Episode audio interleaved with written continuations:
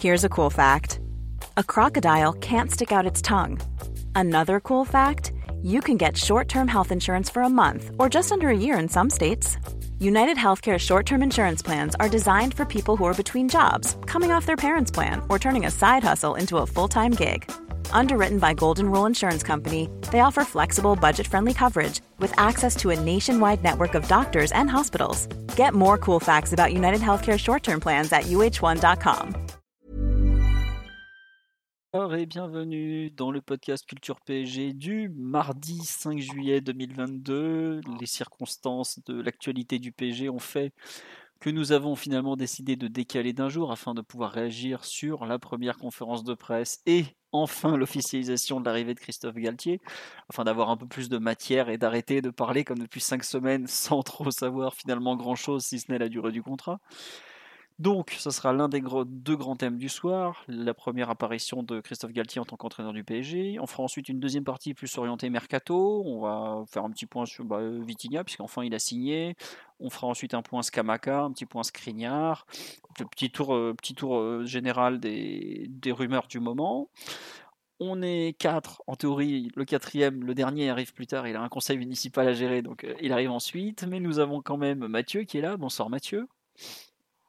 Salut à tous. Euh, j'ai cru comprendre que c'était plutôt une, une réunion Lunecatef pour, pour célébrer la, Ah la nomination de Christophe. Euh, il s'éternise un peu, mais il sera là, il sera là. Il arrive, il arrive. L'UDKTF est, est formidable. Et et Omar est évidemment à la guerre avec Totov, comme on me le dit sur le live. Euh, nous avons donc Omar qui va arriver un petit peu plus tard, en train de célébrer la- la- l'arrivée au pouvoir des entraîneurs français dans le plus grand club français. Euh, nous avons Titi, normalement, qui est là. Bonsoir Titi. Bonsoir, bonsoir à tous. Voilà, bonsoir à tous sur le live. Effectivement, ça fait très plaisir de vous retrouver. Euh, l'enfant terrible n'est pas convié. Non, l'enfant terrible est occupé. Euh, il ne pouvait pas être là ce soir, mais en tout cas, il, euh, il vous salue. Donc, euh, vous inquiétez pas, on, le retrouvera normalement un peu plus tard dans, dans la saison, j'espère en tout cas. Euh, merci à Chaud, Trop Chaud. Vos pseudos me tuent en, en- les. Il y, a, des perles. Hein. Néclude et Benoît Dire, Trisola, rien. Mais vous avez une imagination formidable. On dirait la cellule de recrutement d'un obscur club euh, dont, sur lequel Romain Molina fait des vidéos, ce genre de choses, pour vous donner une idée. Pourquoi Simon n'a plus Twitter? Si, si, il a Twitter, mais il doit être en privé en ce moment, donc ça dépend des moments. Voilà. On va attaquer quand même tout de suite le, grand thème du soir, qui est donc euh, l'arrivée de Galtier, alia- alias Galette, alias euh, qui, le chemin de la doudoune, enfin bref, il en a plein des surnoms en sous-thème, parce qu'on on va quand même, on a quand même mis des sous-thèmes. J'ai mis euh, quel est un peu le, j'ose pas mettre le pouls de l'annonce, mais un peu la première réaction à chaud sur sa nomination et présentation. Donc je, je vais commencer. Donc déjà il y a un premier point, c'est quand même la, enfin l'officialisation. Il aura quand même fallu attendre le 5 juillet et on est quand même au lendemain de la reprise de l'entraînement pour avoir enfin notre entraîneur de, bah, nommer. Donc déjà je, trouve que c'est un peu, un peu tardif, mais il était temps qu'on le fasse. J'avoue que j'ai pas trop compris pourquoi le PSG avait autant attendu. Je trouve c'est un peu bizarre, mais bon, pourquoi pas. Écoutez, au moins c'est fait. Euh, il s'est donc engagé pour deux ans, pas de troisième année en option, si j'ai bien lu. On verra ce que ça donne. Je pense que c'est visiblement à sa demande qu'il a enlevé cette option. Donc je pense qu'il a. Pour moi, c'est une preuve de confiance en ses moyens. Euh, à savoir, je préfère être dans deux ans face à ma direction pour pouvoir renégocier si j'ai réussi, plutôt que de me retrouver coincé par une option euh, qui ne sera pas forcément à mon avantage. Donc pour moi, c'est plutôt une preuve de. Si ça vient de son côté, je pense c'est une preuve de confiance. Après, concernant sa nomination, sa présentation, euh, bah, il faut le dire, il s'en est, s'en dans l'ensemble bien sorti. Alors euh, évidemment, euh, son passé de Marseillais, il a un peu fait, il a été un peu démago, évidemment, sans doute. Mais bon, en tout cas, c'est comme ça. Oui, comme on dit sur live, on, on rigolait du, du 4 juillet, mais personne n'avait imaginé qu'on allait officialiser le nouvel entraîneur le 5. Oui. C'est comme ça. Écoutez, au PSG, on fait rien comme les autres. Euh, Nice avait déjà euh, annoncé ça en, donnant le nouvel entraîneur après le premier entraînement. Nous, on l'a donné juste avant le premier entraînement collectif. C'est déjà pas mal. En tout cas, euh, toujours est-il que je trouve qu'il a plutôt fait une bonne impression dans sa communication. Il a été très galtier, donc à la fois un peu séducteur, un peu capable de faire passer ses messages, ouvert, euh, forcément beaucoup plus à l'aise que son prédécesseur qui était coincé entre le marteau de la communication demandé et l'enclume d'un manque de confiance en lui par rapport à ce qu'il tentait de mettre en place, on va dire ça comme ça. Donc une image plutôt positive, je pense que la plupart d'entre vous, je vois sur le live des réactions plutôt positives à son sujet, et je pense que c'est un peu, euh, un peu ce qui était attendu, mais en tout cas, globalement, la, la première image, la première impression est plutôt bonne, et on sait à quel point bien commencer est important au PSG. Donc je trouve qu'il faut le, il faut le souligner. Et puis bah, maintenant, ça sera à lui de, de faire ses preuves. Je sais pas, Mathieu, Titi, qu'est-ce que vous avez pensé un peu de cette, cette première apparition, de cette intronisation de Christophe Galtier à la tête du PSG Mathieu, si tu veux commencer, parce qu'on a l'habitude d'aller dans ce sens-là. C'est rodé pour le coup. Ah là, c'est rodé. pour la septième ou huitième saison. Mais euh, non, non, j'ai trouvé aussi une, impression réussie hein, de la part de, Galtier un peu crispé, un peu, un peu nerveux au début, mais c'est la première fois, c'est normal aussi. Mais non, sinon, je l'ai trouvé à l'aise. On sait qu'on récupère au moins un entraîneur qui est, qui est à l'aise sur le plan de la communication. Encore plus si tu compares euh, par rapport à, certains de ses prédécesseurs. Globalement, hormis Ancelotti et Tourelle, on avait plutôt des, entraîneurs qui n'étaient pas forcément à l'aise dans l'exercice.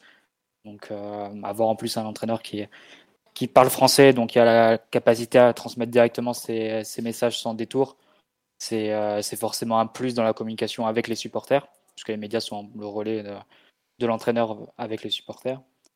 Et pour le coup, il avait des messages à faire passer, euh, évidemment des messages qui euh, sonnaient bien aux, oreilles des supporters sur la question de l'état d'esprit, un peu sur la question des jeunes aussi par la suite, mais aussi sur, je pense, un message qu'il a pas mal martelé à, à plusieurs reprises et à l'occasion de plusieurs réponses différentes pour lui, c'était assez clair que l'ambition qu'il avait sur cette conférence de presse, était de montrer qu'il était prêt, qu'il était préparé pour ce poste. Il s'est revenu à plusieurs reprises dans, dans, sa conférence de presse, dire qu'il avait étudié l'équipe, qu'il savait déjà comment il voulait la faire jouer, qu'il savait même le système. Et c'est pas forcément le genre d'information on pouvait s'attendre qu'elle soit dévoilée euh, pour une conférence de presse de, de présentation. C'est pas forcément le, lieu d'habitude. Ouais, c'est ça. Donc il en a peut-être dit en plus que euh, ce à quoi on pouvait s'attendre à ce niveau-là. Il a même dit aussi qu'il avait euh, à la fameuse question sur Neymar à laquelle on pouvait s'attendre. Il a aussi dit qu'il avait qu'il s'était préparé, qu'il avait un plan aussi pour pour lui, pas seulement qu'il allait rester, qu'il était content d'avoir, mais qu'il avait aussi des, une idée de comment il allait l'utiliser aussi. Des choses auxquelles on pouvait s'attendre forcément euh, on sait qu'il est en discussion depuis plusieurs semaines avec, euh, avec le club. Il s'en est pas caché d'ailleurs. Oui, bien sûr, il s'en est pas caché. Euh, il sait on sait également que c'est un entraîneur qui connaît très bien le PSG, qui nous a affronté à, à, de nombreuses reprises ces dernières années. Donc il a une idée forcément assez claire de, de, l'équipe, du groupe et de, des modifications apportées. Mais pour lui, je pense que c'était important à l'heure où évidemment les, les, gros doutes sont sur sa légitimité, sur sa capacité à assumer un poste que, les, que, ses, que ses précédents, précédentes expériences auxquelles ses précédentes expériences ne le prédestinaient pas. Il a, je pense, voulu un peu rassurer sur ce point, montrer qu'il était prêt, montrer qu'il avait euh, travaillé à ce niveau-là, montrer qu'il aussi qu'il y avait une, symbiose avec euh, sa direction à ce niveau-là, autant sur le plan de, de l'état d'esprit, de la discipline interne, etc., mais aussi sur le plan de, du recrutement et de la construction de l'effectif voilà, c'est autant de messages, je pense, qu'il a voulu faire passer, qu'il a fait passer de façon euh, habile et en bon communicant qu'il est, tout simplement. Donc, euh, une bonne première impression. Et maintenant, euh, évidemment, on attendra que tout se matérialise sur le terrain, avec les doutes habituels qui peuvent, qui peuvent entourer certaines de ses paroles quand il dit qu'il veut une équipe intense, qui presse, qui presse beaucoup, qui étouffe l'adversaire. On sait, par, on sait par exemple que c'est exactement la philosophie de jeu de Pochettino qu'il a quasiment jamais pu mettre, euh, mettre en place. Donc, euh, ce n'est pas un peu tout. C'est ça. Donc, ce n'est pas ses idées, Mathieu. Il était là pour mettre les idées du PSG. Il l'a dit. C'est ça, c'est ça. Il avait dit, euh, il avait un peu renoncé à ses propres idées. Donc voilà. Maintenant, on va voir comment ça va s'articuler. Je pense que le, mercato sera forcément décisif pour rebalancer l'effectif dans un sens qui lui convient davantage, y compris en termes numériques, vu qu'il a dit qu'il souhaitait un effectif plus court. Mmh, trop de joueurs. Et voilà, puis on, puis voilà, on, on, jugera maintenant sur le terrain, mais évidemment, l'impression en termes de communication, elle est bonne. Je pense qu'elle restera bonne tant que les résultats suivent, parce que c'est quelqu'un qui est à l'aise, tout simplement, derrière le micro. Ouais. Euh, juste, euh, Titi, avant de te lancer, je vais faire un petit tour sur live. On nous dit déjà le plus grand entraîneur de tous les temps. Calmez-vous, attendez au moins le mois de novembre qu'il sorte sa doudoune magique. Là, on pourra dire que c'est le meilleur. Euh, on nous dit, je trouve qu'il a fait un sans faute. Globalement, il n'a pas fait de faute de communication comme on avait pu en voir certains sur un exercice quand même assez long parce que la conf elle dure 20 minutes, plus encore après 5-10 minutes avec PSG TV. Visiblement, il était encore ensuite sur Twitch. Donc c'est long, il y a de quoi faire des, de quoi faire des boulettes, mais il s'en est très bien sorti. Il a fait attention à ce qu'il a dit, il a pris son temps parfois. On voit que, comme tu as dit, Mathieu, il sait parler aux médias, il sait s'exprimer, il sait ce qu'il doit dire, ne pas dire. Globalement, je trouve que le, quelque chose qui est beaucoup revenu, c'est vraiment son degré de préparation. On voit qu'il avait préparé son exercice, même s'il a été surpris par une question de l'ami Benjamin Carrez sur l'entraîneur Bling Bling. Mais en tout cas, il était vraiment bien. On me dit qu'il était un peu stressé quand même. Ça, que les, toujours les conférences de presse avec euh, Nasser de présentation comme ça commencent par un petit speech du président, puis un speech de la personne qui est le, sujet principal de la conf. Et là, on sentait un peu de stress. Euh, ça, on en a parlé un peu dans notre avant-podcast. On disait, ça nous a un peu rappelé Laurent Blanc euh, l'intronisation euh, terrible de 2013, sauf que là où Laurent Blanc avait euh, peu à peu sombré, bah, Galtier a tout de suite réussi à, retomber sur ses pattes et à dérouler un peu les messages qu'il voulait délivrer, son ton, etc. etc. D'ailleurs, sur le live, il y a beaucoup de réactions, très bonne conférence, surpris du ton très autoritaire employé, très bonne com. Après, le robinet d'eau tiède, ça fait du bien. Ah, c'est sûr que quand vous travaillez sur le PSG, que vous passez de Pochettino qui vous dit que l'important c'est les trois points, même en coupe, ou presque, à ça où il y a vraiment de la matière, parce que Mathieu l'a dit, il a quand même donné des indications tactiques, il, il s'est engagé un peu quand il dit euh, qu'il veut garder Neymar, quand il dit qu'il y a trop de joueurs dans l'effectif. Euh. Tu t'en souviens sur Pochettino, euh, la question sur Pochettino, elle n'était pas tant sur le système quand il arrive. Le gros débat qui, agitait, qui nous agitait tous, c'était surtout la question de, de la position de Marquinhos il y avait une question forcément là-dessus euh, sur la première conférence de presse de Pochettino. À quel poste vous imaginez euh, Marquinhos? Et il avait le noyé de poisson, mais vraiment euh, un merde. Très bien. c'est vraiment un, rouget dans un océan. il avait vraiment noyé. Et, il n'avait pas du tout répondu, alors que dans sa tête, c'était clair. Enfin, il a utilisé quasiment qu'en défense centrale. Je pense que peut-être 5 minutes au milieu de terrain sur un match en cours de rencontre, parce que les circonstances, mais sinon, au début des matchs, c'était tout le temps en défense centrale, donc c'était ultra clair pour lui. C'était même pas une réponse aurait été euh, forcément euh, polémique ou, euh, ou clivante. C'était assez consensuel de, de, répondre ça. Et il n'avait pas du tout répondu. Il je me demande s'il n'avait même pas confirmé Mar... enfin, il avait même pas confirmé Marquinhos comme capitaine, tu vois, je pense, dans conférence de presse. Donc même des réponses assez directes, etc. Il n'arrivait pas à les donner, Pochettino. Il, de suite, il a construit une, une carapace et, une armure. Il n'a jamais fendu durant ces, ces 18 mois. Mm. Alors que Galtier a donné des, informations bah, qui, nous permettent de débattre et à la presse aussi. Donc c'est aussi l'intérêt. Ça, nous donne à manger. C'est là, voilà, c'est ça ce que j'allais dire. C'est qu'il est assez malin pour donner à manger à la presse. C'est comme évidemment Pochettino, en 18 mois, il a rien lâché. Même pas un, vieux wing à moitié mangé, il a rien lâché. Pas un os à ronger, que dalle pratiquement. Euh, ou presque. Là, Galtier te donne de la matière pour 3-4 euh, jours déjà tranquillement. Donc euh, merci. Euh, ça. Je vais peut-être devoir regarder les conférences de presse, mais merci au moins en tout cas. Galtier confirme même les infos des, journalistes hein, en leur disant que vous êtes bien informés sur le 3-5-2, etc. Non mais il a, il a donné pas mal de choses quand même. Mmh. On nous dit le costume de Derrick, faut en parler. Alors mettez-vous d'accord dans le live entre il est habillé comme Derrick ou il est habillé par Dior. J'y connais rien en costume. Donc Mettez-vous d'accord entre vous, j'y connais que dalle. Je suis désolé de vous le dire comme ça. Euh, on nous dit est-ce que Galtier est là pour gagner avec style euh, donc c'était une allusion à Pochettino qui nous avait annoncé qu'il comptait gagner avec style, ça a un peu loupé. En revanche, il faut quand même pas oublier que le président Al Khelaifi a dit qu'il voulait gagner avec style. Est-ce que c'était un, tacle à, ce bon Pochettino? Je ne suis pas certain. Je pense que c'était plus un hasard et une phrase un peu facile. Mais en tout cas, euh, c'était, c'est ressorti. On nous dit pas de questions dans la conférence sur son manque d'expérience ni sur les jeunes. Euh, le manque d'expérience, il y en a une, mais il a su à peu près répondre. Et c'est vrai que sur les jeunes, c'est une question qui n'a pas du tout été posée. Euh, après, si vous regardez bien, dans la conférence de presse, par exemple, il n'y a pas un mot sur Sergio Ramos. Il y a à peine un mot sur Lionel Messi. Il dit juste euh, bah, que Messi et Neymar étaient censés arriver d'être aujourd'hui, c'est tout. On parle d'un septuple ballon d'or, c'est un non-thème ou presque. Il a, il a eu une question sur Mbappé, il l'a à peine mis en avant.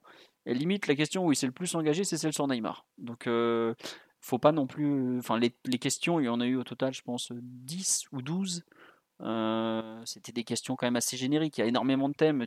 Enfin, on peut pas tout balayer en une conférence de presse. C'est avec le temps qu'on saura. Mais en tout cas, euh, voilà. On nous dit, oui, il y a effectivement une, une déclaration sur les gardiens. Oui, c'est engagé un peu personnellement en disant qu'il y aurait un numéro 1 et un numéro 2, euh, etc. Enfin, en tout cas, qu'il avait l'habitude de faire comme ça. Euh, la question sur les jeunes a effectivement été posée sur euh, PSG.fr, sur Twitch, avec euh, Laure et Fabrice Porzic surtout. Donc bon, mais allez sur le site officiel, on va la traiter demain sur, sur le site en tout cas. Quand t'as révélé Aubameyang, Messi c'est zéro, ok, je suis pas certain, mais bon, en tout cas voilà. Titi, ton ressenti général, puisque ah attends, Omar vient d'arriver. Bonsoir Omar. Bonsoir les amis.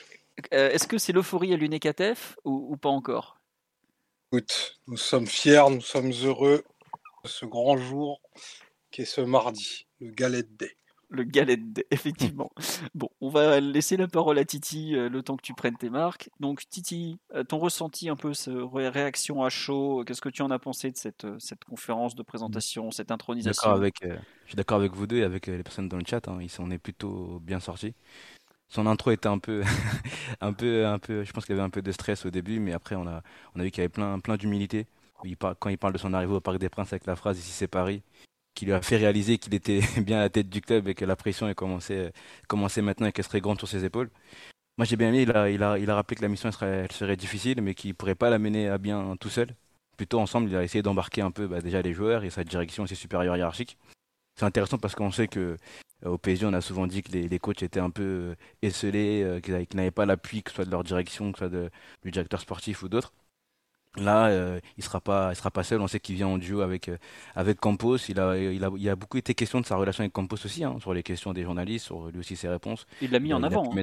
il a pu mettre en avant ce que j'allais dire, mettre en avant euh, Campos et sa relation, et, et aussi rappeler qu'il avait aussi son mot à dire sur des arrivées des joueurs ou, ou, ou, des, ou, des décisions importantes. Donc c'était intéressant. Il a parlé des, gens qui étaient sceptiques euh, un peu sur lui et sur le choix, qui étaient bien conscients que des questions allaient allaient arriver là-dessus, qui, qui ne faisaient peut-être pas l'unanimité, mais qu'il était là aussi pour pour montrer qu'il pouvait euh, et qu'il pensait avoir la, la, les épaules et la carrure pour euh, pour avoir pour être à ce poste, sinon il l'aurait il l'aurait pas accepté.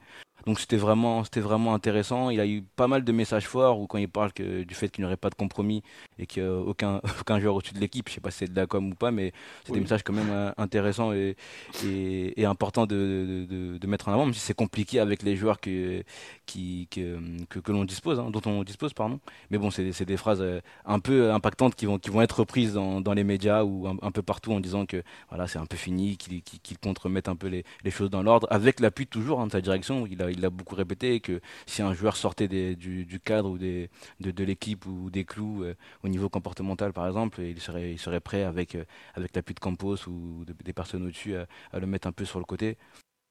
Donc euh, voilà, c'était c'était bien. Je trouve qu'il a été, je trouve qu'il a été bon. Il a il a parlé de, il a parlé un peu de système. On a parlé tout à l'heure du fait qu'il a parlé de, de jouer à 3 il a confirmé les infos un peu, un peu des médias. Il a parlé d'effectifs réduits, qu'on avait déjà parlé avec la direction qui voulait réduire pour faire en sorte qu'il y ait moins de joueurs malheureux possible. Euh, non, c'était intéressant, les gardiens. Il y a quelques questions sur le jeu. Quand il parle d'avoir une approche différente euh, que celle qu'il avait euh, bah, à, Lille, Saint-Etienne ou Nice, hein. c'est normal. Il parle du fait que le PSG rencontre beaucoup d'équipes avec, euh, avec un bloc et il va devoir changer sa façon de, travailler. Hein, et c'est important, c'est un défi aussi pour lui. Hein, parce que on ne l'a pas encore vu avec des équipes comme, comme celle-ci, même euh, des équipes qui, ont le ballon, etc. Donc on va voir comment il va, réussir à, s'organiser à faire en sorte que le Paris Saint-Germain soit bon. Il a parlé de trouver l'équilibre, parlé de rythme, d'intensité, de capacité à récupérer le ballon très vite.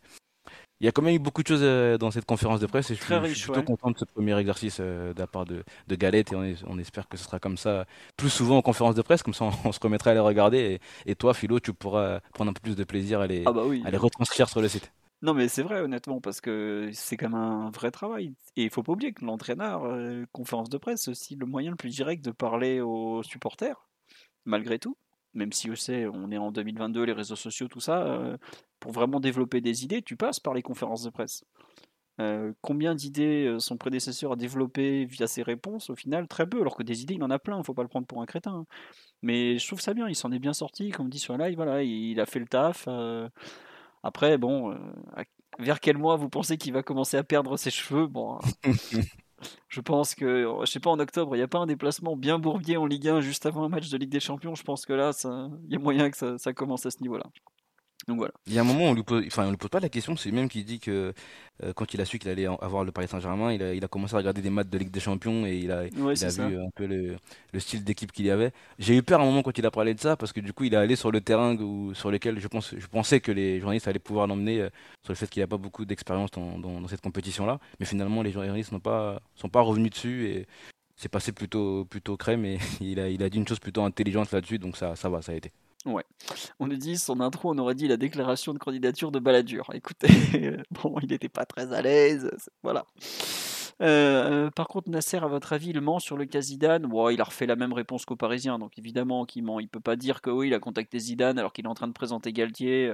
Il l'a présenté comme son choix numéro un. Écoutez, c'est un petit mensonge, ça arrange tout le monde. Allez, voilà, on passe.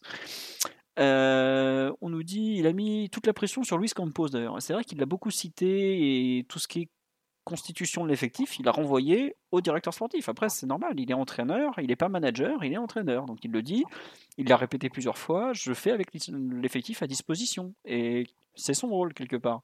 Je trouve qu'à ce niveau-là, il a plutôt bien cadré ses responsabilités. Ah, il s'est pas engagé sur un chemin euh, trop piégeux qui pourrait lui retomber sur la tête. Et au contraire, effectivement, il s'est bien débrouillé pour dire que bah, sortir des joueurs parce qu'il y en a trop, ça sera le rôle de Campos. Faire venir des joueurs, de bien les cibler, ça sera le rôle de Campos, même s'il a un avis à donner sur les joueurs qui seront recrutés. Bon, il y a une personne qui n'est pas du tout d'accord sur le côté Russie de la conf, comme quoi il n'a pas plu à tout le monde, donc euh, pourquoi pas. Euh, on nous dit ce que j'aime avec son speech et son arrivée, c'est qu'on sort du délire de l'entraîneur providentiel. Oui, c'est bah, effectivement, c'est plutôt vrai. On va savoir ça avec Omar. Omar, qu'as-tu pensé de cette introduction de, Galette, le Galette Day? Étais-tu debout chez toi en train d'applaudir? J'étais à l'auditorium avec, avec, les proches. Euh, non, bah, moi j'attends généralement pas grand-chose de ce genre d'exercice. Euh, avec mon grand âge, je me fais ni rouler, euh, ni euphorique ni euh, circonspect des propos qui peuvent être tenus. Il faut quand même reconnaître que Galtier est plutôt bon dans cet exercice, euh, qu'il a toujours des propos assez convenus, très en ligne avec, euh, avec sa direction et sa hiérarchie. D'ailleurs, c'est eux qui l'essayent de contenter dans, cette, dans, cette, dans cet exercice-là. Et euh, ça fait toujours un vent de fraîcheur de voir une, une nouvelle tête, une nouvelle façon de, de s'exprimer. Pochettino était assez mutique dans l'exercice, donc forcément ça fait un, bol d'air frais. À mon avis, il y a peu d'enseignements en tirer, si ce n'est qu'il a confirmé absolument tout ce qui était sorti dans la presse depuis euh, plusieurs semaines, à savoir euh, le, système à, à 3, euh, la prédominance de, Campos au club, qui est vraiment ben, le numéro un du sportif dans des proportions qui n'ont peut-être euh, plus été vues depuis Leonardo entre, entre 2011 et 2013. Euh, et, à mon avis, c'est ce qu'il faut, c'est ce qu'il faut retenir parce que tout le reste est ou très superficiel, j'ai envie de dire, notamment sur, sur la constitution de l'effectif et même la réponse sur Neymar. Euh, qui est une réponse pas de, bon sens, une vérité absolue. Oui, Neymar est l'un des meilleurs joueurs du monde. Oui, Neymar tel qu'on l'entend, euh, tous les coachs le voudraient dans leur effectif. Mais non, en réalité, la vraie question ne se situe pas là. Donc, euh, pour le reste, maintenant c'est fait. Ça fait six semaines qu'on attendait ce moment-là. Place aux séances, place au travail et vite des matchs. Très bien. Omar, toi qui as beaucoup de recul et tout, est-ce que tu as été surpris bien par son niveau de préparation? De... En fait, moi je me souviens de la première conférence de, Pochettino, où bon bah voilà, on, le retrouve, on, avait été très surpris qu'il parle pas du tout un mot de, pas un mot de français, tout ça, mais ça c'est pas grave, la langue surtout.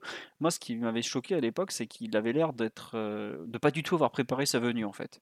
Et ça se sentait dans ses mots, dans la façon dont il avait dirigé un peu son, ça s'était retrouvé je sais pas, est-ce que vous avez l'impression la même que moi ouais, Comme on me dit sur live, ça fait deux mois qu'il se prépare, mais je trouve qu'en fait ça s'est senti dans son discours. Je l'ai trouvé vraiment très précis sur certains points, comme s'il savait vraiment exactement ce qu'il voulait faire déjà. Il y a eu, je me souviens, la, conférence de presse de Tourelle où, pareil, on sentait que le mec, euh, il avait, bon, lui, il savait depuis six mois qu'il allait venir, donc il était vraiment très très concentré, très posé, il savait exactement, bam bam, ce qu'il avait voulu faire. Est-ce que vous avez eu un peu cette impression aussi avec euh, Galtier d'un, entraîneur qui sait où il met les pieds, qui a, comme on dit sur live, il a mûri le truc? Ben moi, je trouve que c'était, il m'a apparu vraiment mûr en tout cas. Je ne sais pas si vous avez, oui, Mathieu, Omar, si vous avez eu cette impression. Non, par contre, euh, il sait pas où il a mis les pieds. ça, ça, je peux te le, je peux te le tant confirmer. Que pas, tant que tu les, as pas mis véritablement, tu sais pas. Tant, tant, que tu les as pas mis une, pendant une certaine durée et que tu n'as pas vécu certaines situations, tu ne peux qu'imaginer ce qu'est le PSG. Par contre, j'ai la sensation et le sentiment qu'il a su assez tôt dans la saison qu'il allait reprendre l'équipe. Je pense que le peut-être les premières sorties, mine de rien, plus très anodines qu'il fait autour d'avril, où il dit qu'il veut absolument retravailler avec, Campos. À mon avis, l'idée euh, de refaire un ticket tous les deux avait dû germer. Euh, peut-être que c'était pas tout à fait à Paris, mais ailleurs. Bah, mais en tout cas, c'est puisqu'il l'a dit. Oh. Euh, je je sais plus, c'est ressorti dans la presse. Galtier avait dit qu'il qu'il voulait retravailler, qu'il avait ou c'est sorti, je crois, dans Nice matin que Galtier avait proposé à la direction de Nice de faire venir Campos justement. Ouais, voilà. Donc ça paraît, c'est pas du tout anodin ce genre de sortie dans, dans ce milieu-là.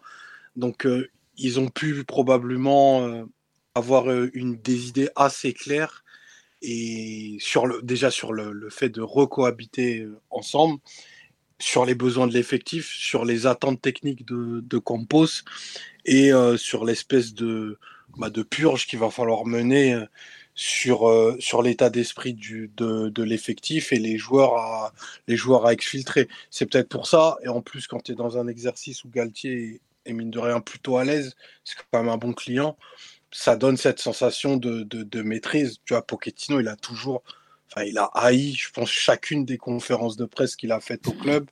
Euh, limite, le plus intéressant des deux, c'était Pérez. Euh, le peu de fois où il prenait la parole, et en plus, souvent, il faisait les traductions. Donc, il y a un peu euh, ça qui est une, qui est une loupe de, de, de, tout ce qui se passait de pas bien, entre guillemets, à, à ce niveau-là. Mais moi, ça m'est pas sorti de l'esprit que vraiment, je pense que Galtier, c'est depuis bien plusieurs très très longues semaines qui, qui va reprendre la tête du PSG et, euh, et il le confirme en sous-texte, j'ai pas la phrase exacte, mais quand il dit que ça fait euh, des nuits, je crois, un moment, il dit voilà, il a passé des nuits et des jours à, ne penser qu'au Paris Saint-Germain.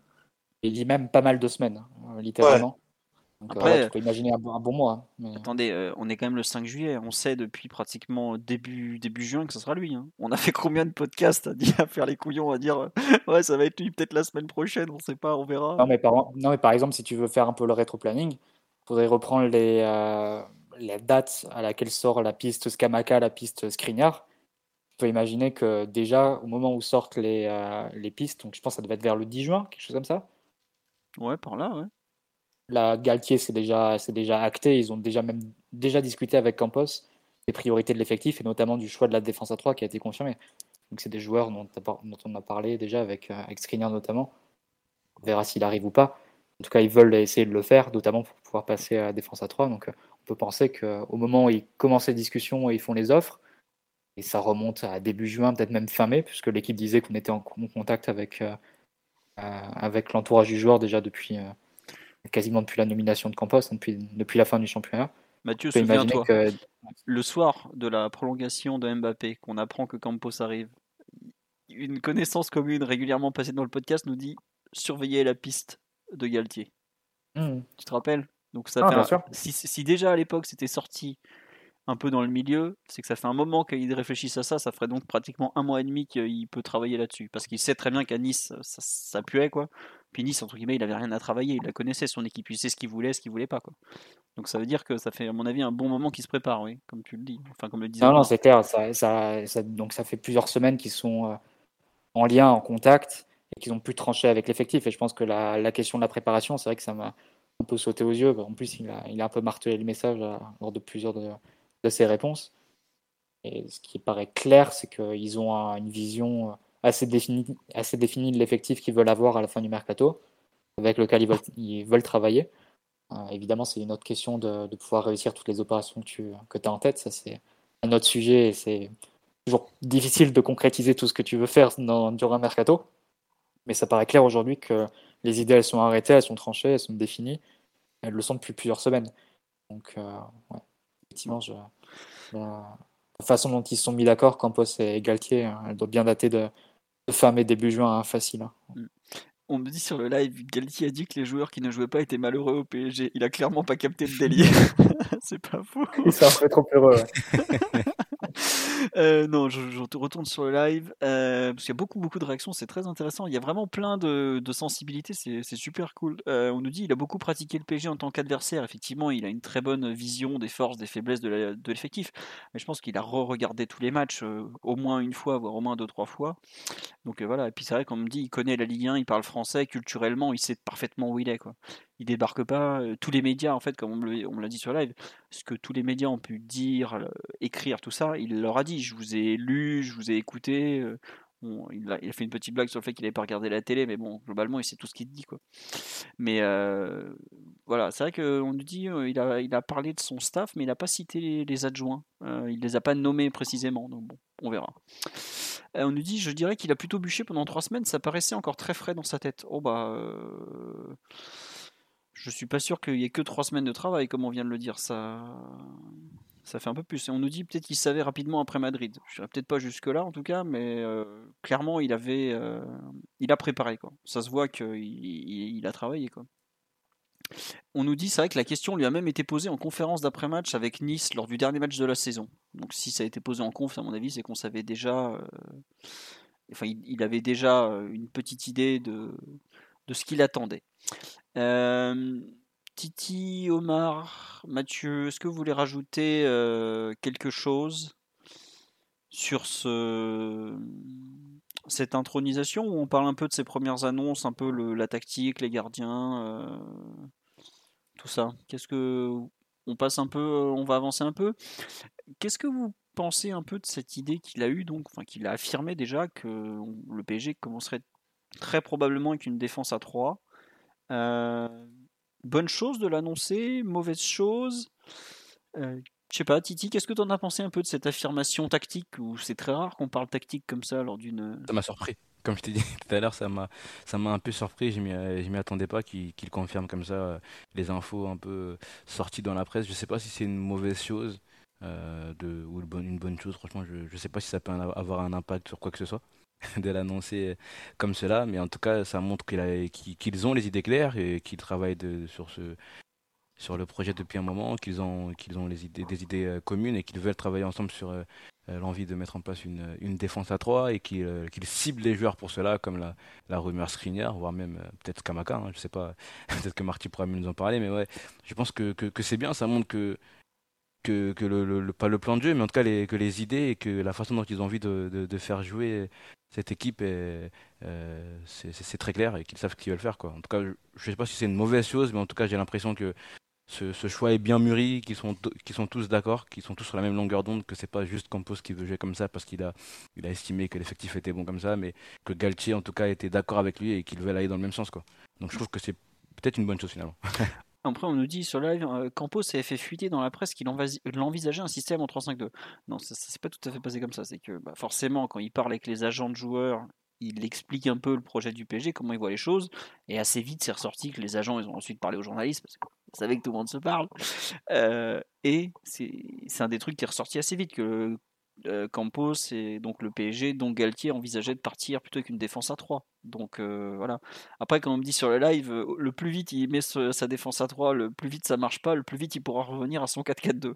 Ça peut aussi être une stratégie, ne faisons pas semblant, ça pourrait se finir comme ça. Mathieu, Omar, qu'est-ce que vous en avez pensé un peu de cette annonce de la défense à 3 comme ça un peu? Omar notamment, tu, n'y crois pas, tu n'achètes pas la défense à 3, pas assez unique à ou?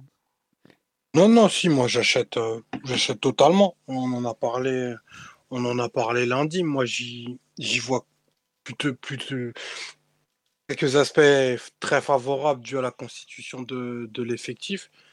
Après, l'exposer de façon euh, aussi, aussi tôt et avec peu de vécu en commun avec l'effectif, c'est ce que je trouve euh, très cavalier pour un pour quelqu'un qui n'est pas réputé pour pour être un spécialiste entre guillemets de, de 3-5-2. Mon étonnement, il va plutôt là, parce que c'est un système qui a été ultra marginal pour, euh, pour Galtier jusqu'à présent en, près, de, près de 15 ans de carrière. Arriver à la tête dont tu as dirigé littéralement zéro minute en disant ben on va jouer à 3, c'est. Enfin, j'ai pas souvenir d'avoir déjà entendu un, un, truc pareil, quoi. Surtout que enfin, la, la décision d'un système, et d'un projet de jeu au, global. Enfin, non, encore le projet de jeu, tu peux le, tu peux le faire sans, sans avoir la partie, euh, la partie terrain, mais vraiment la définition du système, pour moi, c'est obligatoire de passer par, euh, par cette phase-là. Donc, euh, écoute, encore une innovation au, au, PSG. Après tout, pourquoi pas? Il y a quelques joueurs très aptes et il y a par contre énormément de joueurs pour moi que ce système élimine totalement. Euh, et, du coup, c'est peut-être comme ça que va se constituer euh, demain le loft. Et en tout cas, les opportunités de marché, elles sont, elles sont sur tous les joueurs qui peuvent pas être, euh, je dirais, alignés dans ce, dans ce système qui a quand même des, particularités très claires.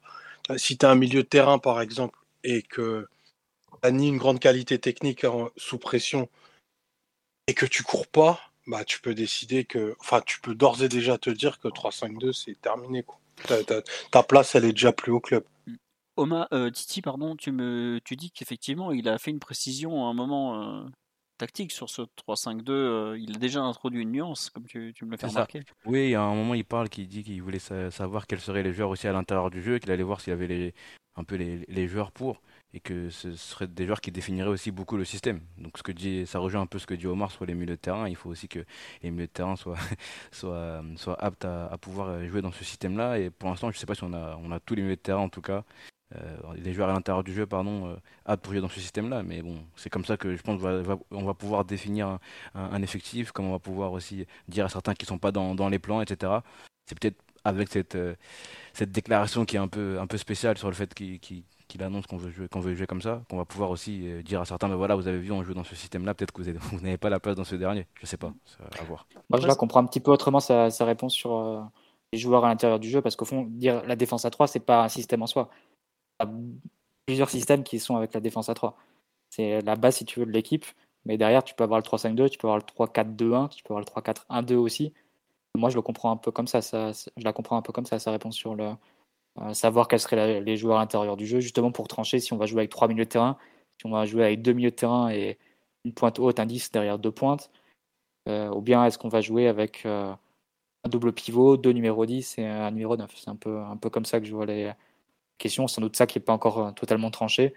Ce qui paraît tranché, c'est la, base à 3, notamment une mention pour les deux pistons, qu'il a qualifié de, de joueur incroyable. Euh, bon, ça les nommé, mais on a compris Hakimi et, Nuno Mendes, évidemment. Euh, mais moi, ce qui m'a aussi, enfin, ce qui a aussi retenu mon attention, c'est euh, la mention du fait que les, équipes qui vont loin en Ligue des Champions, elles ont des principes de jeu, des modèles de jeu très affirmés qui changent rarement.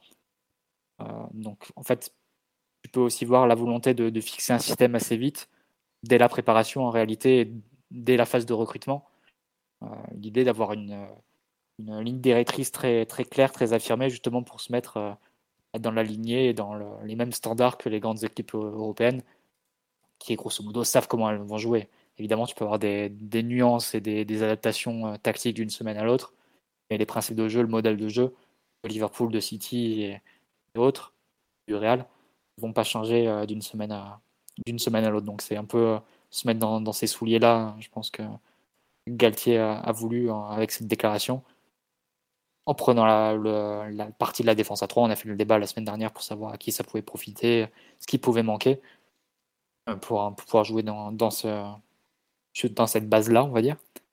Et voilà, je pense que c'est un, un, peu la réflexion qu'il y a derrière, c'est-à-dire de fixer rapidement l'effectif autour d'une colonne vertébrale et de principes de jeu assez identifiés pour pouvoir ensuite construire collectivement. Parce qu'effectivement, si tu changes d'une semaine euh, sur l'autre euh, tous tes principes tactiques et les systèmes, etc., c'est pas comme ça que tu crées des automatismes et tu crées vraiment une équipe. Hein. une équipe rodée. Donc, euh, je pense que la, réflexion de, de, Galtier va aussi un peu de, ce côté-là. Oui, oui. Après, euh, pour moi, c'est aussi une façon de, parler indirectement avec Luis Campos, c'est de dire euh, bah, ton effectif doit être en mesure, enfin, l'effectif que tu vas me donner à la fin, il doit être en mesure de répondre à ce défi tactique. Si tu me files euh, un, Hakimi et derrière un latéral, euh, enfin, il veut pas se retrouver avec un Kerrer en piston, par exemple. C'est le premier exemple qui me vient en tête parce qu'on a vu cette, cette aberration l'an dernier. Excellent piston sous Joachim Löw, euh, il me semble. Ouais, ouais, enfin, excellent. tu t'enflammes un peu, Mathieu. ouais, il me semble qu'il a marqué un but, mais bon. Pour, le, pour le coup, il est plus piston que certains, tu vois. Kerrer, ça peut être, enfin, si on le fait dans l'effectif, c'est peut-être un des joueurs qui a le plus à gagner d'un passage en 3-5-2, à mon sens, tu vois. Totalement, oui. Ouais, non, c'est sûr, il peut jouer à trois postes déjà, alors que normalement, il peut jouer 4 Après, on va pas commencer à repêcher Kerrer, tu seras d'accord. Euh, écoute, écoute, sur mon fichier purge, Kerrer est remonté l'année dernière. il, fait, il, est pas dans le premier wagon. T'as un, power ranking, un power ranking de la. Hein. Exactement. Ça a TCD. En Je peux vous dire que dans le, premier wagon de Mathieu, il est bien plein. Ils sont 20, ils sont, ils sont prêts à partir. Ah, ils, sont tous, ils sont tous serrés en plus. Voilà. Euh, bon, on est dit taisez-vous, taisez-vous qu'il parte loin, très loin. Bah, il a changé d'agent pour partir en tout cas, donc on sait jamais. Euh, sur la défense à 3, je pense qu'on a un peu fait le tour. On verra effectivement. Moi, je que ce qui m'intéresse, c'est de voir à quel point il va fixer un peu son effectif, enfin plutôt son plan de jeu et pas son plan de jeu, son dispositif par rapport à ça.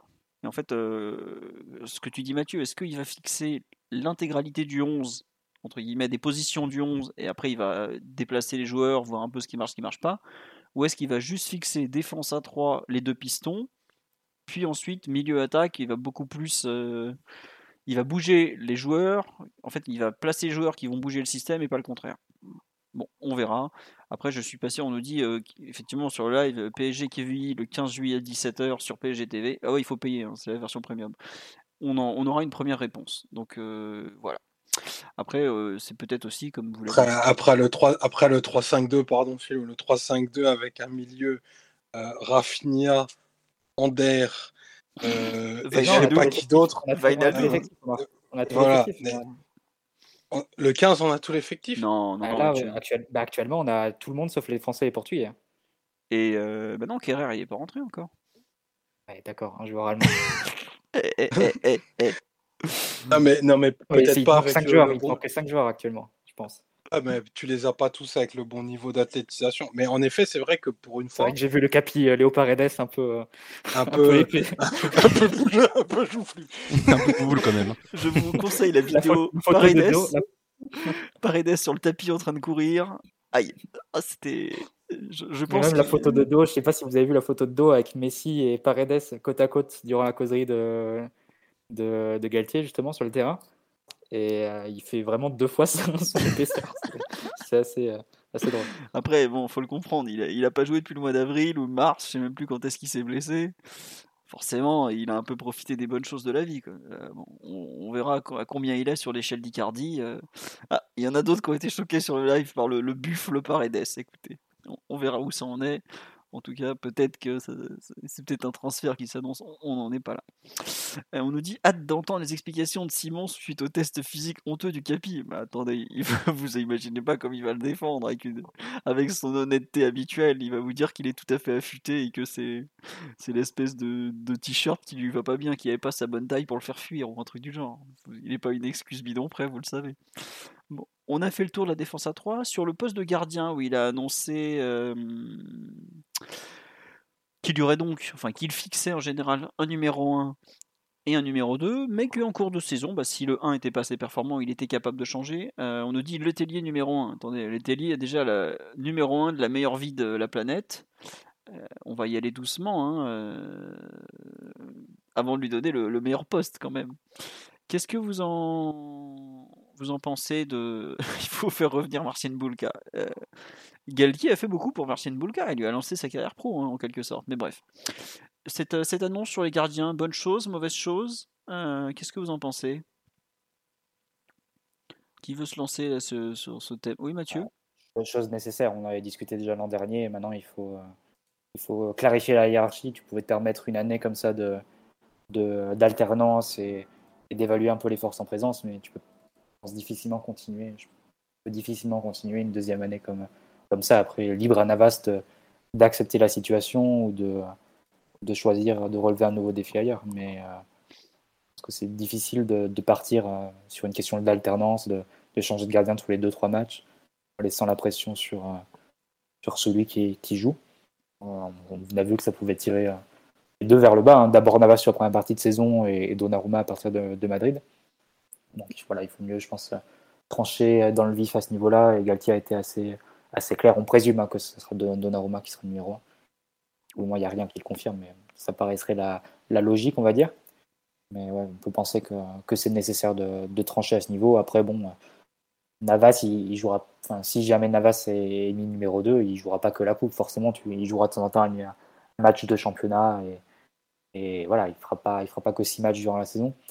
Mais euh, pense qu'il faut, il faut clarifier un peu plus la, hiérarchie et que le numéro 1 se sente à l'aise, qu'il joue les matchs avec des champions sans avoir forcément la, pression du numéro 2. Après, forcément, s'il n'est pas performant et qu'il multiplie les erreurs, la, question se reposera. Et là, tu seras content d'avoir un numéro 2 comme, comme Navas capable de prendre la place au, pied levé. Mais dans, pour commencer la saison, je pense que c'est mieux de, clarifier les choses. Et, et Galtier, d'ailleurs, n'a pas voulu révéler la, la, décision à la presse. Je pense qu'il a voulu réserver la, primeur de, sa décision et, des choix au, gardien en question. Et, voilà, après on verra comment Navas réagira et s'il voudra se mettre sur le mercato ou s'il considérera que jouer 15 matchs au PSG, ça lui va cette année aussi. Ouais, faudra voir effectivement comment c'est géré, qui sont, enfin comment ils veulent euh, comment ils veulent voir ça, comment ils imaginent ça, parce que des premiers échos qu'on a eu, il n'était pas vraiment question de mettre Navas à la porte ou, quoi que ce soit. Hein. C'était plus lui faire soit s'il reste, il est numéro 2 et basta, quoi, en gros. Ah, en fait, je pense que le, le marché des gardiens est tellement resserré. Aujourd'hui, Navas, où est-ce qu'il peut aller? On a parlé euh, rapidement du Napoli, mais Napoli, ils se sont mis un, un plafond salarial à 3 millions par an.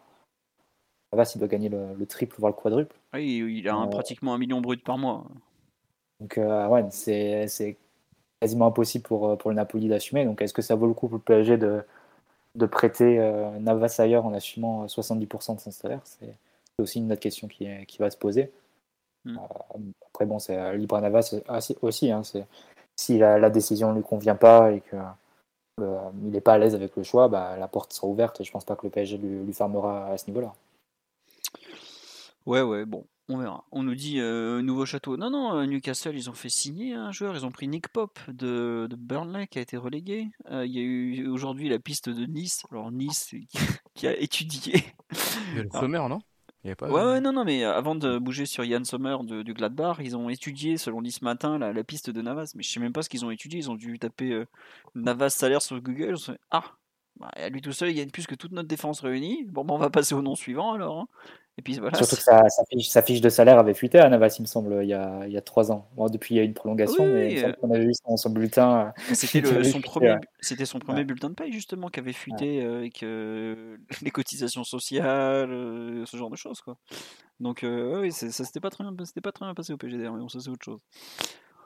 On verra. En tout cas, oui, aujourd'hui, ça se bouscule pas pour euh, récupérer Navas, ni pour récupérer Donnarumma. D'ailleurs, on aurait pu penser qu'il y ait des rumeurs sur un, éventuel départ en prêt ou un truc du genre. Euh, et voilà, aujourd'hui, euh, le PSG s'est déjà débarrassé entre guillemets de deux gardiens, à savoir Rico, Rico, non, lui malheureusement il est pas prêt de partir.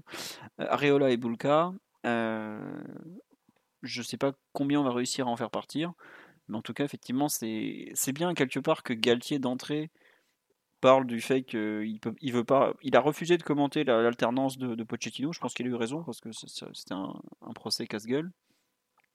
Mais en revanche, euh, c'est bien de vouloir fixer d'entrée et pas d'avoir cette situation euh, alternative complètement bâtarde. Donc voilà. Euh, dans les points qu'il a soulevés, est-ce qu'il y a autre chose qui vous a fait tiquer, qui vous a plu, qui vous a déplu avant qu'on passe un peu à la partie mercato, euh, avant ces premières annonces. Ou peut-être un, vous voulez faire un petit point sur le, staff ou pas? Le staff qui a annoncé, notamment euh, euh, Joao Sacramento, etc. Qu'est-ce que vous en pensez? Mathieu ou, Omar, le staff, ça vous inspire ou pas trop? Ouais, Mathieu. le, on, a le, représentant Unekatef avec Thierry Oleksiak, hein, qui, sera là pour murmurer à l'oreille de Galtier qu'il faut faire rentrer un défenseur quand on mène à 15 minutes de la fin. pour le, pour le, le quota UNECATEF dans le staff, mais sinon c'est hyper international, effectivement, entre euh, Sacramento, qui a évidemment une formation euh, portugo-galloise, gallo-portugaise, comme vous voulez, euh, plus des expériences dans, dans les staffs de, de, Mourinho en Angleterre et, en Italie. On a le, un analyse vidéo espagnol, oui. Isidro Ramon Madir, qui est ancien collaborateur de Luis Enrique au Barça notamment. Je pense qu'il y en a un autre d'ailleurs. parce que l'autre jour, je, sur le compte Twitter de Culture PG, hein, j'ai eu un, nom français qui se revendiquait euh, analyste vidéo ah bah, Il n'y a pas qu'un analyste vidéo PG, ça c'est clair. Voilà.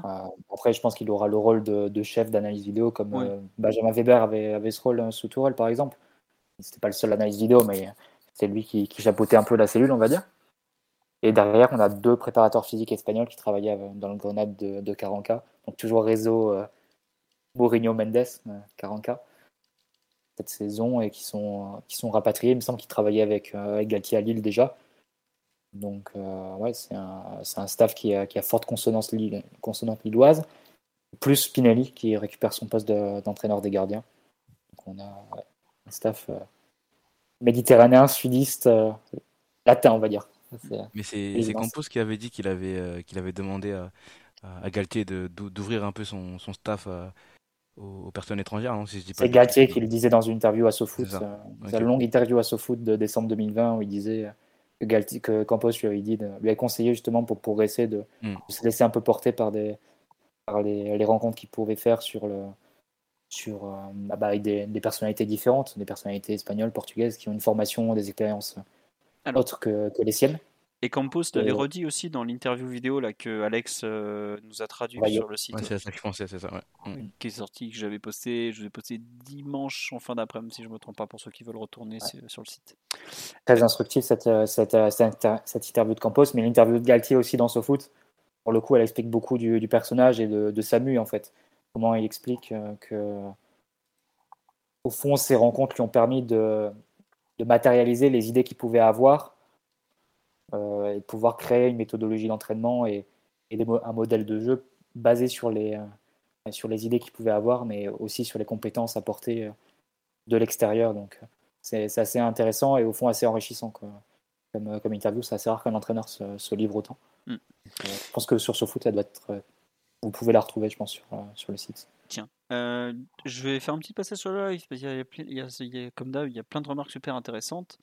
Euh, on nous dit qu'il y a beaucoup de personnes, euh, plusieurs personnes qui me signalent qu'effectivement Sacramento est très orienté vers la défense à 3, que c'est lui qui a convaincu Mourinho de l'utiliser à Tottenham et à la Roma notamment peut-être effectivement que c'est mieux euh, à ce niveau-là de l'avoir dans le staff. je sais que les, Portugais, je crois que c'est les, amis de, je sais plus si c'est Tondela ou Golazzo, des deux qui disaient que ouais, euh, Sacramento une énorme cote euh, en tant qu'adjoint. Alors en termes, pas encore en, tant que numéro 1, ce qui est visiblement a un relationnel avec les joueurs qui n'est pas forcément toujours très fluide. Mais en tout cas, voilà, il a une, très belle réputation ce, jeune parce qu'il est vraiment tout jeune. Hein. Je sais pas combien de langues il parle en plus, donc très bien. Euh, autre remarque, on nous dit que pensez-vous du département performance, sachant que le fils de Pochettino avait été salué pour son travail. Mais on salue une, dernière fois le, travail de Sebastiano Pochettino, qui effectivement, lui, pour le coup, a très bien travaillé avec le PSG. Euh, bah écoutez, les Lillois, je vous ai posté là sur le quand dimanche aussi, et j'étais productif dimanche. Euh, les deux adjoints qui vont être en charge de la performance, donc les deux espagnols, il y a un dénommé Gomez et l'autre, je me souviens plus comment il s'appelle, Mathieu, je sais pas si tu te rappelles qui justement avait. Euh, voilà, merci. Quel, mais quel adjoint tu fais, Mathieu? T'es un peu le sacramento du podcast. Bref, plus sérieusement, ouais, en fait, Campos avait mis en place la, la cellule performance du LOSC et, euh, euh, tous les Lillois en ont de, de, très bons souvenirs, comme quoi ça avait très très bien marché. Voilà, plutôt. Euh, effectivement, Spinozzi, Spinelli, pas Spinozzi. Spinozzi, c'est l'ancien Marseillais euh, qui était complètement nul. Me mettez pas des, des feintes comme ça, je tombe dedans chaque fois. Donc euh, Spinelli retrouve son poste d'entraîneur des gardiens, parce qu'il était co-entraîneur des gardiens avec Pochettino. Pochettino avait voulu garder son entraîneur des gardiens. Euh, Olivier Gagne, alors Olivier Gagne, il l'a connu au LOSC et il était coordinateur sportif. Donc en fait, c'est un peu le tampon entre lui, le reste, euh, enfin entre le, staff technique, la direction un peu. C'est une sorte de super, pas d'un temps bis, mais pas loin quand même.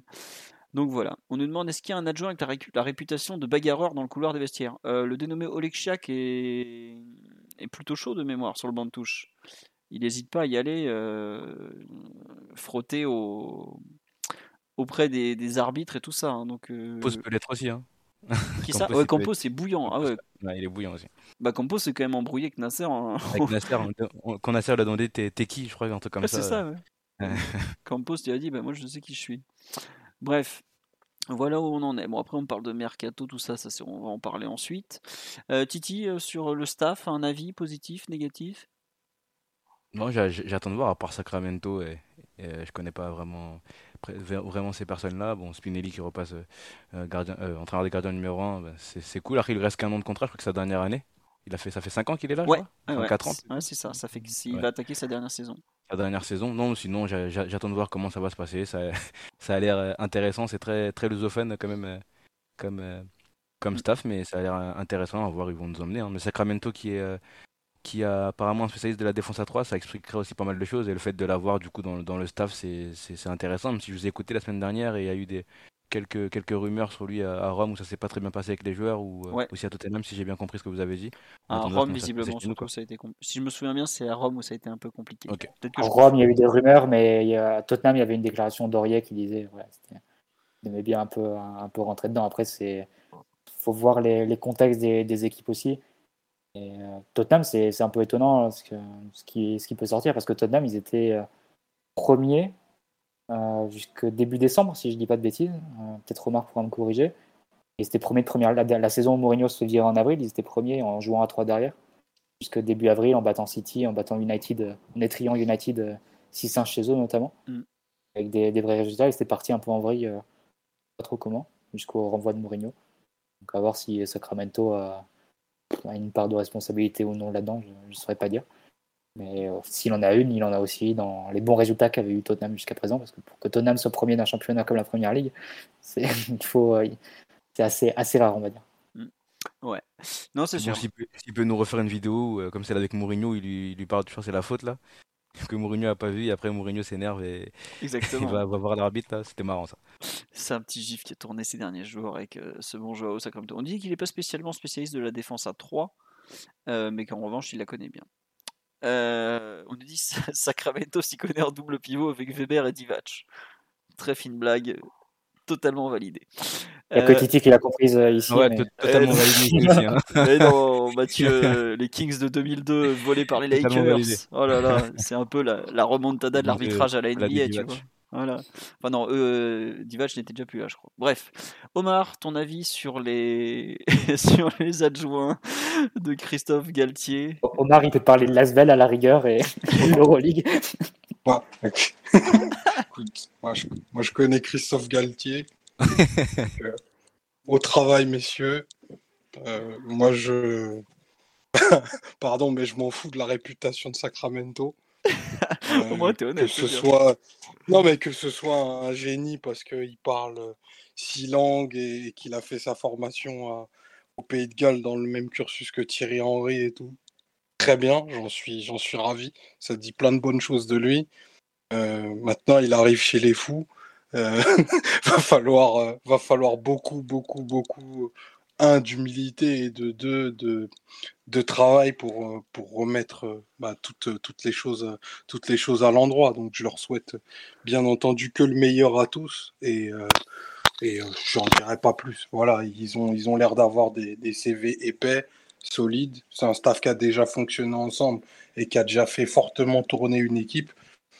J'espère qu'on jouera bah, aussi bien que, que Lille a pu, a pu jouer au moment où ça tournait bien pour eux. 10 langues, parfait, il collera les timbres. D'accord. Euh, non, juste, il y a une remarque. Effectivement, on a. Est-ce qu'on a un spécialiste sur les coups de pied arrêtés comme euh, Nicolas Jauvert à Arsenal, ou il y en a d'autres, hein, il y en a quelques-uns qui, qui traînent. Euh, mais bon, pas à ma connaissance. Faudra voir, faudra surveiller le site officiel, notamment ces prochains jours. C'est toujours intéressant de, de voir ça un peu le, le staff. Bah, surtout après, ça permet de calculer pour les indemnités de licenciement. Vous voyez, autant s'avancer.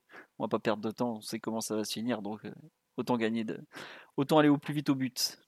Bref, euh, Zoumana Kamara, bah Zoom Zoom est avec ce U19 et je crois qu'il a dit qu'il voulait continuer cette saison avec le U19, contrairement à Mota qui avait voulu partir au bout d'un an.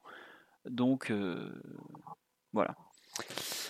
Euh, qu'est-ce que je voulais vous dire d'autre? On a fini, je pense, ce tour d'horizon, ce premier tour d'horizon du, du Galette Day. on va passer, je pense, à la deuxième partie. Est-ce que Bernard Mendy va être entraîneur des Fénines bah, C'est devenu une possibilité, euh, donc euh, à suivre. À un moment, il y a eu 3-4 noms contournés. Il y a eu Bernstein, le mec qui est coach en Israël. Il y a eu Prêcheur, l'ancien de l'OL. Et il y a eu un troisième nom, je sais plus qui c'était, je ne reviens pas. Et visiblement, Bernard Mendy est plutôt de passé. Bernard Mendy aura l'appui au moins du vestiaire. Bref, ça, c'était le point entraîneur des féminines. On va attaquer juste le point mercato désormais. Donc il y a un certain Vitinha qui est arrivé enfin au PSG la semaine non, c'était quand c'était euh, le 30 juin, donc je vous laisse calculer, c'était en fin de semaine euh, dernière ou en milieu de semaine, je sais même plus. Un avis sur cette signature Enfin, pas enfin, euh, qu'est-ce qu'on en pense? Il, est, était à l'entraînement dès aujourd'hui, alors qu'il a fini comme Mendes et Danilo jeudi, me dit-on, voilà.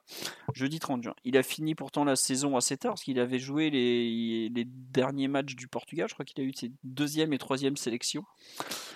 Euh, un avis sur la moustache? À ma foi, euh, il n'est pas encore au niveau de, l'immense Guy Lacombe, mais ce jeune a l'air euh, très heureux d'être là et très posé. Qui veut un avis un peu sur enfin le transfert de Vitinha? Bah tiens, Titi, on t'a peut-être pas entendu dessus au fait. Qu'est-ce que tu en, qu'est-ce que tu en penses? Plaisir, pas plaisir? Grand plaisir? Plaisir. Non, plaisir. Je ne connaissais pas le, joueur et j'attends de, le découvrir. Euh, mais je suis content de, le voir arriver, surtout que ça a été, un peu long finalement, parce qu'on a eu la rumeur et, on a eu très vite le fait que ça allait être euh, enfin, fait, qu'il avait choisi le Paris Saint-Germain, en tout cas qu'on allait lever la clause. On a eu un peu un moment de, battement avec euh, la, la, clause à payer, si on l'a payé en plusieurs fois, si on l'a payé en une fois, etc. Ça a mis un peu de temps, mais ça s'est, concrétisé cette semaine enfin. J'ai hâte de le voir sur les terrains lors de son premier match. Euh, je, ne pense pas qu'on aura un, premier ballon aussi fou que celui de Verratti contre Chelsea euh, un soir de, de, je crois que c'était en juillet du coup euh, aux États-Unis là. Mais en tout cas, j'ai hâte de voir ses, ses, premières minutes et de voir ce qu'il ce qu'il peut donner. Le, supporter de Porto qui était venu le présenter dans le podcast avait, on avait tiré un portrait. Voilà, on avait tiré un portrait plutôt plutôt plutôt intéressant et donc ça ça m'a mis un peu un peu l'eau à la bouche et j'ai hâte de voir ses premières minutes sous nos couleurs et voir ce qu'il peut donner, ce qu'il peut apporter à, cette équipe à ce milieu de terrain là. Faudra je pense faudra, je pense, être, être patient avec, avec ce jeune, mais on a hâte de, découvrir euh, tout son talent. Tiens, on nous demande est-ce que c'est un relayeur dans un milieu à 3 ou double pivot? L'an dernier, avec Porto, il jouait double pivot. Je vous avais euh, extrait euh, le passage de Rémi il y a 15 jours. Je vous en ai fait une vidéo toute seule sur YouTube. Vous pouvez la retrouver. C'est l'avant-dernière, normalement, sur le compte YouTube de Culture PG. Elle, n'est pas très dure à trouver. Où elle avait répondu à plein de questions, etc., etc. Et il a été élu, effectivement, meilleur jeune joueur de son championnat. Et je sais plus si c'est. Je crois que c'est Golazzo qui l'avait même nommé meilleur joueur de la Liga euh, NOS euh, la saison passée. Pour vous donner une idée de. Donc globalement, il a fait une excellente, excellente saison avec Porto l'an dernier. Mathieu Omar, euh, content que ça soit enfin bouclé ou. Ou pas plus de. Par rapport à tout ce qu'on avait pu raconter, rien de nouveau à ce niveau-là? Oui, Mathieu? Non, rien de nouveau, mais oui, plutôt content que ça soit bouclé. Moi, c'est un profil qui, qui m'intéresse beaucoup, donc hâte de le voir à l'œuvre. Ok. Bon, euh, tiens Mathieu, tu vas garder la parole puisque ces derniers jours a été relancée une, rumeur bien connue concernant Gianluca Scamaca. Donc, euh, il a été annoncé par, euh, je crois que c'était le Parisien l'autre jour, que. C'est vrai, Voilà que, comment il s'appelle? Le PSG et Sassuolo seraient proches d'un accord à hauteur quand même de 50 millions d'euros. Alors ensuite, Gaulle a parlé de 40 millions d'euros. Euh, Di Marzio et. Comment il s'appelle? Oh, Je crois que c'est la Gazzetta qui en a parlé aussi, qui a dit que c'était pas tout à fait bouclé. On nous dit que Scamaca, quel cauchemar? Euh, bon. Est-ce que tu veux représenter rapidement le joueur? Parce qu'on en a déjà parlé. Est-ce que ça te. Toi qui suis beaucoup la Serie A, ça te choque peut-être le prix? On veut bien un avis éclairé.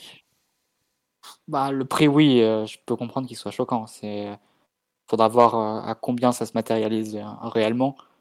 J'imagine que le, prix évoqué par le Parisien comprendrait tous les bonus, etc. Et puis il faudrait voir comment finiraient les, négociations si elles se terminent vraiment et que le joueur signe.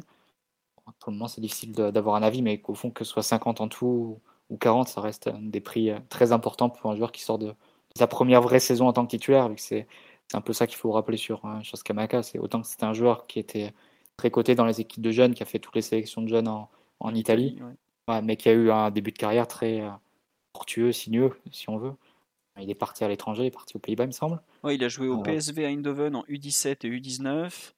Il est revenu en Italie, il a lancé un peu sa carrière pro, il a été prêté au PEX Volley, donc aux Pays-Bas de nouveau. Et là, c'est donc sa deuxième, enfin même sa troisième expérience à l'étranger. S'il venait, hein, ça serait sa troisième expérience à l'étranger déjà alors qu'il a 23 ans, parce que c'est un joueur de la génération 99.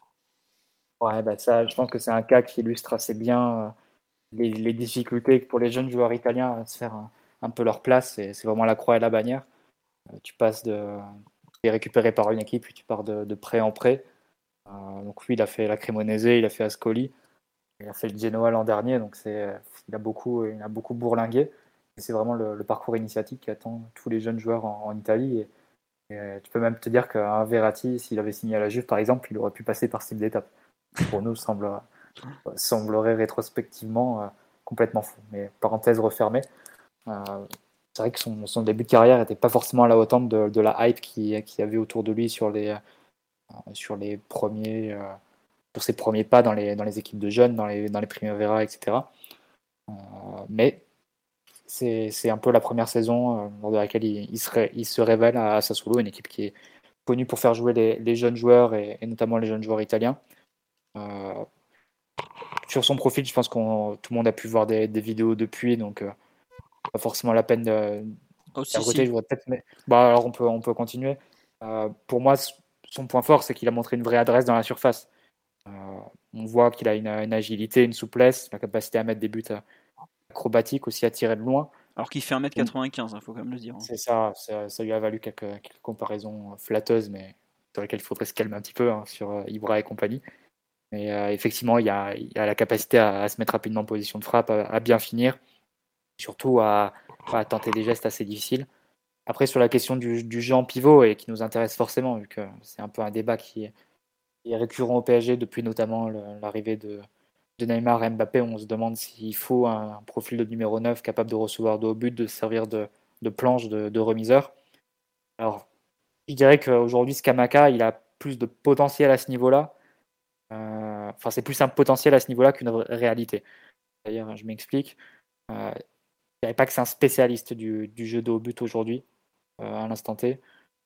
si tu dois comparer un, autre joueur à son poste en Italie, pour moi, Vlaovic est meilleur dans la capacité à jouer de haut but, à tenir le ballon, compris à, résister physiquement aux défenseurs. Par contre, Kamaka, ce qu'il a, c'est qu'il a un certain instinct, une certaine ouais, une intuition une vraie capacité technique qui peut être assez surprenante vu son gabarit. Euh, on voit Mom deserves the best, and there's no better place to shop for Mother's Day than Whole Foods Market. They're your destination for unbeatable savings, from premium gifts to show-stopping flowers and irresistible desserts. Start by saving 33% with Prime on all body care and candles. Then get a 15-stem bunch of tulips for just $9.99 each with Prime. Round out Mom's menu with festive rosé, irresistible berry chantilly cake, and more special treats. Come celebrate Mother's Day at Whole Foods Market. Hey, it's Danny Pellegrino from Everything Iconic. Ready to upgrade your style game without blowing your budget? Check out Quince. They've got all the good stuff shirts and polos, activewear, and fine leather goods, all at 50 to 80% less than other high end brands. And the best part? They're all about safe, ethical, and responsible manufacturing. Get that luxury vibe without the luxury price tag. Hit up quince.com slash upgrade for free shipping and 365 day returns on your next order. That's quince.com slash upgrade. Il aime bien les, les talonnades, les, les, extérieurs et, les remises en une touche. Par contre, ce qu'il lui faut encore, c'est vraiment apprendre à, à, maîtriser tout ça, à dompter tout ça, à savoir quand utiliser ce, genre de geste, à savoir quand, au contraire, il faut privilégier un peu l'efficacité, jouer de son corps et, permettre à toute son équipe d'avancer. Et je pense que ça se répercute un peu sur ses performances. Ses performances, elles sont un peu irrégulières à ce niveau-là. Il y a des matchs où il est euh, brillant, euh, il réussit un peu tout ce qu'il veut euh, de haut jeu. D'autres où il est plus en difficulté, il n'arrive pas forcément à faire valoir son physique. Donc je dirais que c'est un potentiel à ce niveau-là, mais qu'il faut encore, encore polir. En tout cas, c'est ce que j'ai pu voir de, joueurs au cours de cette année, et c'est encore assez difficile de, se prononcer vraiment définitivement, parce que comme je vous disais, c'est sa première vraie saison en tant que titulaire. La saison précédente au Genoa, il, arrive en cours de route et il joue quelques matchs. C'est sa première vraie saison dans, dans l'élite. Une première saison où il marque beaucoup d'ailleurs. donc c'est un joueur qui, pour lequel une somme assez importante peut paraître surprenante, mais euh, qui a pu montrer un, certain potentiel qui te permet de, croire en lui, et c'est visiblement le, cas de Luis Campos. Mm. D'ailleurs, je pense que l'intérêt de Campos, en étant un peu euh, en fouillant un peu, je pense qu'il date pas de cette saison en, tant que titulaire à Sassuolo. Il date sans doute de euh, la Coupe du Monde du vin en 2019. Euh, c'est la Coupe du Monde où Erling Haaland se, se révèle, il me semble, avec, avec la Norvège. Et l'équipe d'Italie, justement, on parlait un peu de 3-5-2, joue en 3-5-2. Et c'est une équipe d'Italie, bah, globalement, comme toutes les équipes d'Italie qui sont sans, talent, euh, ces, dernières années, ces dernières années, elles se réfèrent beaucoup au modèle de jeu de Comté, donc un 3-5-2 avec beaucoup de, passes verticales directement vers le duo d'attaque. Le duo d'attaque, c'était Scamaca avec euh, Pinamonti. Ceux qui, euh, qui, connaissent un peu, c'est un joueur qui va sans doute signer à l'Atalanta, qui est propriété de l'Inter. Et Scamaca, c'était bien révélé dans, dans un rôle un peu, un peu particulier, un peu atypique, avec des capacités de, jouer au but, mais aussi de, montrer une technique un peu et une agilité un peu étonnante pour son gabarit. C'est pas un joueur qui va rester fixe en pointe, balayer un peu comme ça à la largeur, qui a ensuite euh, des, capacités techniques un peu surprenantes, mais qui doit euh, encore, euh, dont il doit savoir faire meilleur usage, je pense actuellement, à la fois l'usage de son corps, mais aussi l'usage de ses ressources techniques, parce qu'il y a encore du déchet chez lui. Donc voilà, un peu, où j'en suis avec ce joueur, de ce que j'ai vu cette saison de, lui à Sassuolo, sans avoir vu les 38 matchs évidemment de, de Sassuolo, mais au moins face au gros. Ça pour le coup, je les ai vus. On nous dit qu'il euh, a fait un gros match contre l'Inter notamment. Oui, contre l'Inter, il marque même. Contre, euh, contre l'Inter, mais aussi face à, face à Milan. Face au Napoli, il marque un super but euh, aussi. Face à la Juve, il avait marqué face avec le Genoa la saison précédente. C'était une défaite 3-1 à Turin. mais il marque sur, sur corner. Donc, ouais, c'est, pour moi, c'est un joueur à développer. Après, si, si on doit parler de l'opportunité du transfert, c'est vrai que c'est une très grosse somme pour un joueur dont on ne sait pas s'il serait vraiment titulaire je peux comprendre que ça en rebute certains parce que tu sais pas si un investissement aussi important, disons 40 par exemple, 40 mm. millions, si tu dois avoir un joueur qui ne part pas titulaire parce que tu gardes le trio offensif, euh, comment il va gérer le fait de ne pas avoir beaucoup de, temps de jeu, comment il va gérer le fait de, devoir faire des différences quand il entre en jeu? C'est pas forcément un, contexte dans lequel on, l'a vu cette saison, forcément. Donc c'est des questions qui, qui, se posent et je comprends aussi que beaucoup soient rebutés par cet ensemble de facteurs. Ça, Ouais, vas-y. Non, juste sur live, il y a pas mal qui se dit est-ce qu'il y a des gros clubs italiens sur lui? Bah, Il a été longtemps promis à l'Inter, qui finalement a fait un autre choix. Euh, mais en tout cas, oui, je l'ai vu aussi en contact avec le Milan, non? Il était aussi avec la, Juve, avec, La Juve, avec la Juve cet hiver, surtout. Et un peu le, choix de la Juve jusqu'au moment où le, club décide de, de, mettre tout, l'argent sur, sur Witch. Voilà. il y avait une autre question. Il y a beaucoup de comparaisons aussi. Pourquoi on ne fait pas équitiquer Écoutez, euh, nous, on va parler de ce des un peu plus on est un peu plus factuel aujourd'hui il y a les rumeurs sur Ekitike se sont fortement calmées le PG a pas fait la moindre offre alors que pour le coup il y a vraiment eu une offre de fait pour Skamaka euh, voilà euh, c'est pas tout à fait le même profil Skamaka est un joueur un peu plus mûr physiquement euh, notamment Bon, voilà pourquoi on parle de Skamaka. Peut-être qu'effectivement, on préférerait nous équitiquer. Enfin, je sais pas, hein, je, parle comme ça rapidement, mais aujourd'hui, c'est la piste la plus, la plus à même, enfin la plus avancée à, ce niveau-là. On nous dit son profil, c'est le complément idéal de Mbappé comme joueur de surface, non? Oui, oui, clairement. Enfin, Mathieu, tu confirmeras, mais c'est un joueur qui est quand même très présent dans la surface pour le coup, qui est un vrai poids, une vraie menace, quoi. C'est ça, c'est ça. Il est, il est vraiment bon dans, dans, les 16 mètres. En tout cas, cette saison, il a, je pense, un bon ratio d'efficacité. Même si tu prends ses expected il est, il super fort à ce niveau-là. La capacité à être dangereux, mais c'est un joueur qui est, c'est pas juste un pivot et un, piqué. C'est-à-dire qu'il peut aussi prendre la profondeur, peut prendre les espaces. La capacité un peu à balayer la largeur aussi, à se déplacer sur la latéralité. Euh, et oui, qui peut être un, bon, un bon point d'appui aussi pour, pour Mbappé dans, dans le jeu au dos but, mais avec des, des progrès à faire à ce niveau-là. Pas tant sur les, la capacité, mais sur la, le timing ou le, la capacité, les choix plutôt, les décisions à, ce niveau-là. Mais bon, ça, ça, se travaille forcément. Et euh, si tu prends Galtier, c'est un, entraîneur qui est habitué à travailler avec ce type de joueur devant. Donc c'est rétrospectivement, c'était pas étonnant que la, piste, la piste sorte. Moi, j'avoue que ce qui m'étonne pas du tout, c'est que le PSG piste un joueur de grande taille en fait. Parce qu'on a vu qu'on a beaucoup de joueurs pas très très grands dans l'équipe.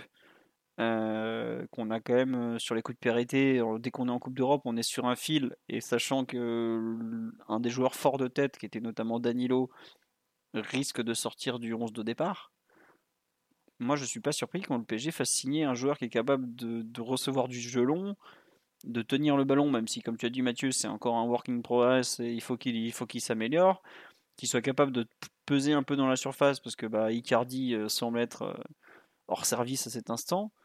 Euh, pour moi, il y a pas mal de choses qu'il représente que le PSG cherche à des degrés divers, donc forcément ça coche des cases quoi. Il y a des gens qui me disent sur live, ouais, Gabriel Jesus, il a signé pour 52 millions d'euros. 52 euh, millions d'euros à Arsenal. Bon, alors déjà, il a signé pour 45 millions de pounds. Et je peux vous dire qu'au cours du moment, c'est pas en euros. Bah, c'est 52-37. C'est pas tout à fait pareil. Mais plus sérieusement, euh, c'est pas, pas du tout le même profil.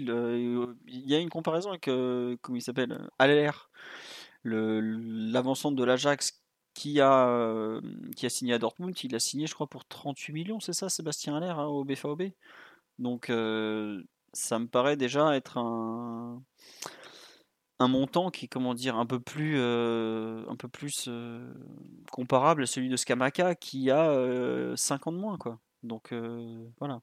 Je, je, comprends que la piste en fait soit pas fasse pas rêver parce que c'est pas un joueur flashy du tout. C'est pas un joueur qui qui a une longue carrière, il joue à Sassuolo, il a jamais joué avec des champions, voilà mais je comprends très bien l'intérêt du PSG pour un joueur pareil, qui, bah, comme je dis, qui coche même le cas. C'est vrai qu'on me cite pourquoi on fait pas, on fait pas venir un joueur comme Patrick Schick, Patrick Schick qui a 26 ans et qui a plus de références. Il a plus de références, mais je suis pas sûr que Patrick Schick, outre le fait qu'il vient de prolonger jusqu'en 2027, ce qui est quand même pas rien, euh, je suis pas sûr qu'il était déjà totalement sur le marché, voire pas du tout, puisque le Bayern avait d'autres joueurs à vendre en priorité. Et surtout, je suis pas sûr que Patrick Schick euh, ait par exemple le profil psychologique pour être un joueur comme ça, moins titulaire au départ, mais qui va devoir faire sa place par exemple. Mathieu. un temps avec euh, Mathieu, on était super fan de. Ah bah oui, fan absolu euh, quand il a débarqué à la Samp, c'était 2016-2017. en tout cas, j'ai pas trop suivi en Ouais, c'est ça. J'ai pas trop suivi en Allemagne, mais à la Samp, pour le coup, c'était plutôt un, un 9,5. C'était un joueur qui, qui, partait vraiment de. Même qui partait carrément du côté droit qui rentrait, euh, qui rentrait pied gauche et qui trouvait des, angles de frappe aussi euh, de l'extérieur de la surface, qui a une capacité technique évidemment euh, très fine, chic. Par contre, outre la, la capacité mentale, chic, ce qu'il y a, c'est qu'il a quand même des problèmes physiques. oui. Qui, sont, importants. Il avait raté la visite médicale à la Juve. je ne sais pas comment il s'est remis à, en Allemagne. Oui, il a fait. bon, ils ont des bonnes formations là-bas, mais non, mais c'est vrai que tu as raison d'en parler. Bayern, c'est un peu la, la capitale de, de la Chine. non, mais tu vois, bah là, il sort de deux saisons en comptant euh, cette année, avec la, en comptant la République tchèque, par exemple, enfin en comptant les, les sélections, tout ça, il a fait, je crois, 33 matchs ou 35 matchs. Donc, sachant qu'il y a 34 journées de championnat, que le Bayern a un peu joué l'Europa League, que la République tchèque a dû faire 10 matchs, ça veut dire qu'il a encore été pas mal blessé, quoi. Et comme on me dit sur le live, effectivement, c'est un joueur qui, qui psychologiquement n'est pas forcément super fort, Patrick Schick. Au contraire, c'est bon. Voilà. Qu'est-ce qu'on nous dit? Est-ce que si Skamaka vient, vous pensez qu'il fait sa petite vingtaine de matchs à Oh, largement. Alors là, largement. Vu à quel point Galtier aime ce genre d'attaquant grand, qui pèse devant et tout ça, oui, il fera largement ses 20 matchs. Hein. il serait même plutôt à la limite du 11 de départ toutes les semaines. Hein. Donc voilà. Je sais pas. Enfin, tu as, quand même euh, quelques joueurs à mettre sur le banc dans le, dans le 11 de départ pour le coup. Euh, et comme on disait, le, si tu gardes le trio devant, mm. des joueurs qui vont pas facilement sur le banc même en cours de match, euh, c'est aussi difficile pour, enfin, de se faire une place quand tu es remplaçant à l'ombre de ce trio-là. Il faut aussi prendre en compte cela. Et c'est pour ça aussi que c'est difficile de dupliquer les performances qu'il a pu faire ou les, les promesses qu'il a pu montrer à sa solo mm. dans le contexte du PSG avec un trio qui s'y passerait devant lui. C'est sûr. Euh, Omar, un avis sur euh, Skamaka, son éventuelle venue ou pas du tout finalement? Bon. Oui, Omar, non? Je, m'en réfère à. Allô? Oui, oui, on t'écoute, on t'écoute. Allô? Ouais, pardon, désolé. Non, non, je m'en réfère euh, au camarade Mathieu, qui connaît bien mieux Skamaka que, que moi. Bon, eh ben écoutez, on verra ce que ça va donner. Non, c'est vrai qu'une remarque qu'on nous a fait sur là, effectivement, qu'il faut dire, c'est euh, à quel moment Luis Campos compte prendre des joueurs français pour la Ligue des Champions, les quotas? Euh... Ça devient compliqué là. J'ai regardé un peu tout à l'heure l'effectif. Euh, avec ceux qu'on annonce sur le départ, etc., si on ajoute Dagba qui va bientôt partir, etc., si, si Kalumendo est aussi en absence de départ, mais si on n'a pas encore eu d'infos là-dessus, ça se complique un peu, je trouve, sur le nombre de joueurs français, le nombre de joueurs formés au club, etc. Mmh. Non, c'est vrai que celui-là, on me dit euh, Seco, Mukele. Euh, Seco, sachant qu'il est parti très jeune à Manchester City, il fait pas les quotas de joueurs formés en France. Hein. Mmh, mmh. Donc faut pas le considérer comme ça. Mukele, pour le coup. C'est sûr à ce, niveau-là, Philo Bah écoute, il lui faut, il faut trois saisons complètes entre 15 et 21 ans. Ouais, bah, je crois qu'il est fait, non? Mais non, justement, Ah, il part en janvier au, du Paris FC à, à City à l'époque. Il lui manque six mois normalement à, à Fofana. Il fait pas une, euh, quelques mois de prêt dans un club français Enfin, je Oui, mais normalement, il faut faire des saisons complètes. Alors, est-ce que ça compense? Pour Il moi, c'est trois il saisons après d'affilée? Bastia. hein. Oui, Bastia, ça, je sais, à Bastia, Bastia, ouais. ouais. Mais euh, je suis pas certain qu'il y ait... En tout cas, les trois saisons d'affilée, je suis sûr qu'il ne les fait pas. Il faut voir D'affilée, si... non, il les fait pas, ça c'est clair. Voilà, faut voir si on peut euh, co- concaténer en gros les, les parties. Mais aujourd'hui, euh, c'est un peu euh, pour les joueurs français, oui, il va falloir être euh, créatif, comme, euh, comme disait l'ami Leonardo. Donc parce que Fofana, pour moi, il n'a pas les quotas. hein. Enfin, il remplira pas le quota. Après, bon, c'est que le début et tout ça. hein, euh. Bon, on a fait le tour sur Skamaka. On a dans les autres thèmes le, le fait que le dénommé Milan Skriniar est toujours à l'Inter Milan. Il a son agent, je crois que c'est son agent aujourd'hui. Euh, Seco a fait trois saisons à Lorient, mais pour moi, les trois saisons, il les fait trop tard. Il a déjà, il n'est pas entre 15 et 21 de mémoire. Donc, euh, c'est pas. Ou c'est le moment où il est à Lorient, justement, qui part trop et qui part en janvier en, en Angleterre, je sais plus, mais. Attendez, je vérifie, comme ça on le saura. Euh, oui, voilà, il est entre 2010 et 2013, mais donc c'est les saisons qui comptent au-dessus de 15 ans. Donc il est de 95, donc c'est à partir de 10 ans, et 2013, il part en janvier 2013, et c'est là qu'il manque. En fait, j'avais oublié l'étape Lorient, je pensais qu'il était parti du PFC. Et après, il revient en France 2015-2016 à Bastia, donc effectivement, là, c'est la saison avant ses 21 ans, parce que c'est 20 ou c'est 21 ans révolus. Bref, il faudra chercher. Aujourd'hui, il n'est pas là, mais en tout cas, euh, pour moi, il rentre pas dans les quotas. Bref, c'est pas grave. On, y reviendra plus tard. On va chercher. On va se taper le- l'incroyable char du football professionnel français. On va se régaler. Ah non, c'est l'UFA celle-là. Milan Skriniar qui n'est toujours pas au PSG. Qu'est-ce qu'on en pense? Est-ce que effectivement, tiens, est-ce que la venue, l'annonce de Galtier de la défense à 3 ne fait- n'est pas une énième confirmation de la volonté absolue de faire signer Skriniar? Qu'est-ce que vous en pensez? Bah tiens Omar, à ton avis Parce que Milan, euh, pour le coup, lui est un vrai spécialiste euh, du poste de stopper droit de la défense à 3. hein. expert défensif absolu. De toute façon, c'est un, super joueur sous toutes ses formes qui s'est effectivement converti à la défense en 3 depuis maintenant trois ans, euh, avec une initiation qui a été un peu difficile, mais ouais, pour moi, c'est enfin, renforcer le secteur défensif est une priorité à mon sens absolu. J'ai pas trop d'inquiétude quant, au fait que le deal euh, va se faire. Euh, marché des défenseurs est quand même assez dynamique. euh, parce que ben, tu as, De Ligt qui pourrait bouger, tu as Koundé également probablement. Euh, je pense que voilà, Skriniar appartient au premier, au premier tiers aussi des, défenseurs sur le marché. J'ai pas d'inquiétude que ça se fasse. Et son incorporation dans, dans l'effectif devrait, à mon sens, se faire de façon assez facile vu qu'il retrouverait un, coéquipier naturel en la personne, euh, en la personne d'Ashraf et tant la personnalité de, de n'est pas du tout n'est pas du tout clivante. Donc même s'il devait arriver tard, euh, pour moi c'est un joueur qui s'imposera dans l'effectif euh, pour être titulaire assez assez rapidement. Mais peut-être et, là pour le coup j'ai mis une hypothèse son arrivée est conditionnée à une sortie d'un de nos trois gros défenseurs, si on peut les appeler comme ça, entre Marquinhos, Ramos et, et Kipembe. Et si l'un des trois devait s'en aller, bien entendu, le plus, proche, le plus bankable et, peut-être celui qui a le plus de velléité aujourd'hui, ce serait, ce serait Kipembe. Donc est-ce que c'est un dossier qui est conditionné à ça? Je ne sais pas, mais c'est peut-être une question qu'on peut se poser. Après, ça doit pas l'être en tout cas parce que la première offre du PSG pour Skriniar qui a été refusée, ou même la deuxième avec Draxler, Kimpembe, enfin l'offre a été faite, Kimpembe était, était toujours là quoi. Donc euh, c'est en théorie c'est pas qu'on pas lié, mais c'est vrai que tu as, raison. Et puis Là, ce que vient de sortir Di Marzio à l'instant dans Calcio Mercato, c'est que le, PSG n'a pas encore relancé l'Inter pour Skriniar, contrairement à ce qu'ils attendaient un peu côté Inter. Donc, voilà. Euh, attendez, il y a une autre question. Après, après peut-être que l'Inter est peut-être que l'Inter est très vexé de, cette offre avec euh, Draxler. On sera moins. Marotta connaît quand même le, football et tu lui fais pas un coup comme ça. Peut-être qu'effectivement, il n'a pas apprécié de se voir proposer le, le petit prince du 77. Parce que, bah parce que si l'Inter, si Paris avait proposé, je sais pas, 50 millions il y a 4 semaines et qu'ils viennent, ils te disent c'est 50 millions plus Draxler, techniquement c'est moins d'argent. Donc euh, c'est normal que l'Inter ne veuille pas discuter. Non, visiblement c'était 60 plus Draxler si je me trompe pas. Euh, tiens, Mathieu, euh, je suis désolé Titi, mais ça parle d'Elirt, de Lirt, ça parle Juve et tout ça. Hein.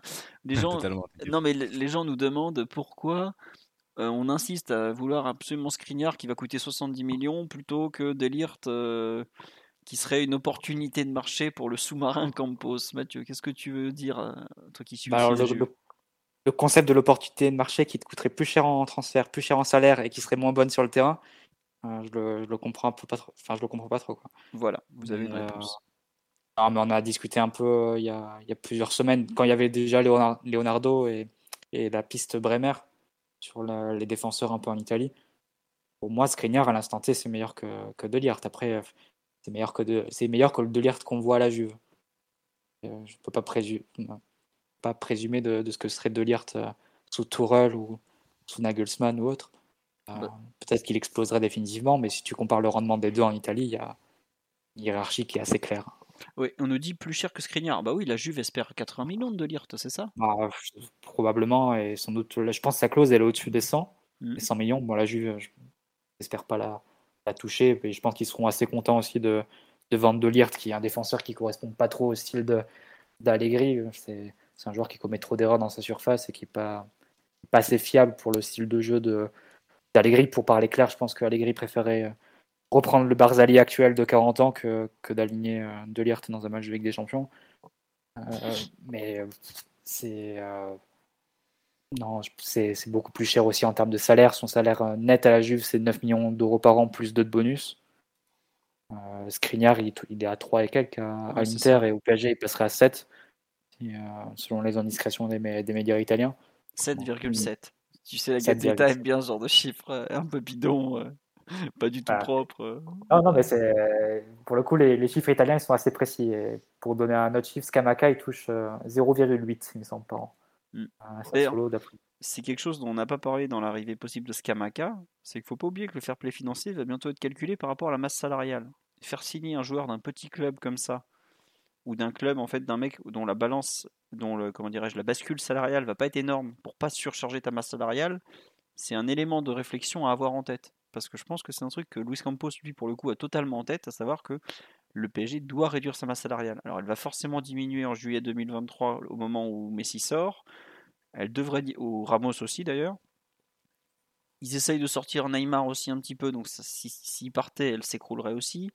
Mais il y a pas mal, je pense que c'est un élément, le, fait d'aller chercher des joueurs qui ont aujourd'hui des petits salaires. Vitinha au FC Porto, il devait gagner 3 cacahuètes et et voilà quoi, euh, il est arrivé au PG, il va faire une bascule mais pas monstrueuse. C'est vraiment un élément à avoir en compte. Et quand tu parles de Skriniar et de Lirt, où il y en a un qui gagne trois fois ce que gagne l'autre en étant moins bon, c'est peut-être pour ça que le PSG est sur Skriniar et pas sur de Lirt. Ce que disait euh, GFFN, nos amis euh, anglophones qui traitent du foot français, c'est que le PSG a eu la possibilité de. s'est vu proposer de Lirt et n'a pas donné suite. je ne sais pas si c'est véridique ou pas, hein, en général ils sont plutôt bons, GFFN. Mais ça s'explique aussi peut-être par cette approche salariale. Voilà. Ce qu'on dit sur le live, c'est souvent des joueurs de moins de 25 ans et des salaires abordables qui sont aujourd'hui visés par le PSG. Ah, puis il y a aussi, autre la question euh, comptable ou, économique, il y a la question sportive, mais euh, de cohérence sportive. Je me réfère encore une fois à l'interview de, Campos que tu as relayé sur le site avec euh, l'ami Alex. il dit, à rigueur, c'est même pas la valeur intrinsèque des joueurs qui nous intéresse, c'est aussi les questions des associations. Et là, si tu as la possibilité de recréer l'association Skriniar Hakimi sur le côté droit, sur le côté droit tu gagnes un temps, un temps fou. Donc, mm. euh, c'est l'un dans l'autre, je pense que c'est des décisions qui est assez facile et qui s'expliquent assez bien que Skriniar soit, soit la priorité hein, à ce poste d'axial droit d'une défense à 3, une défense à 3 que De Ligt a, a joué à la Juve en réalité.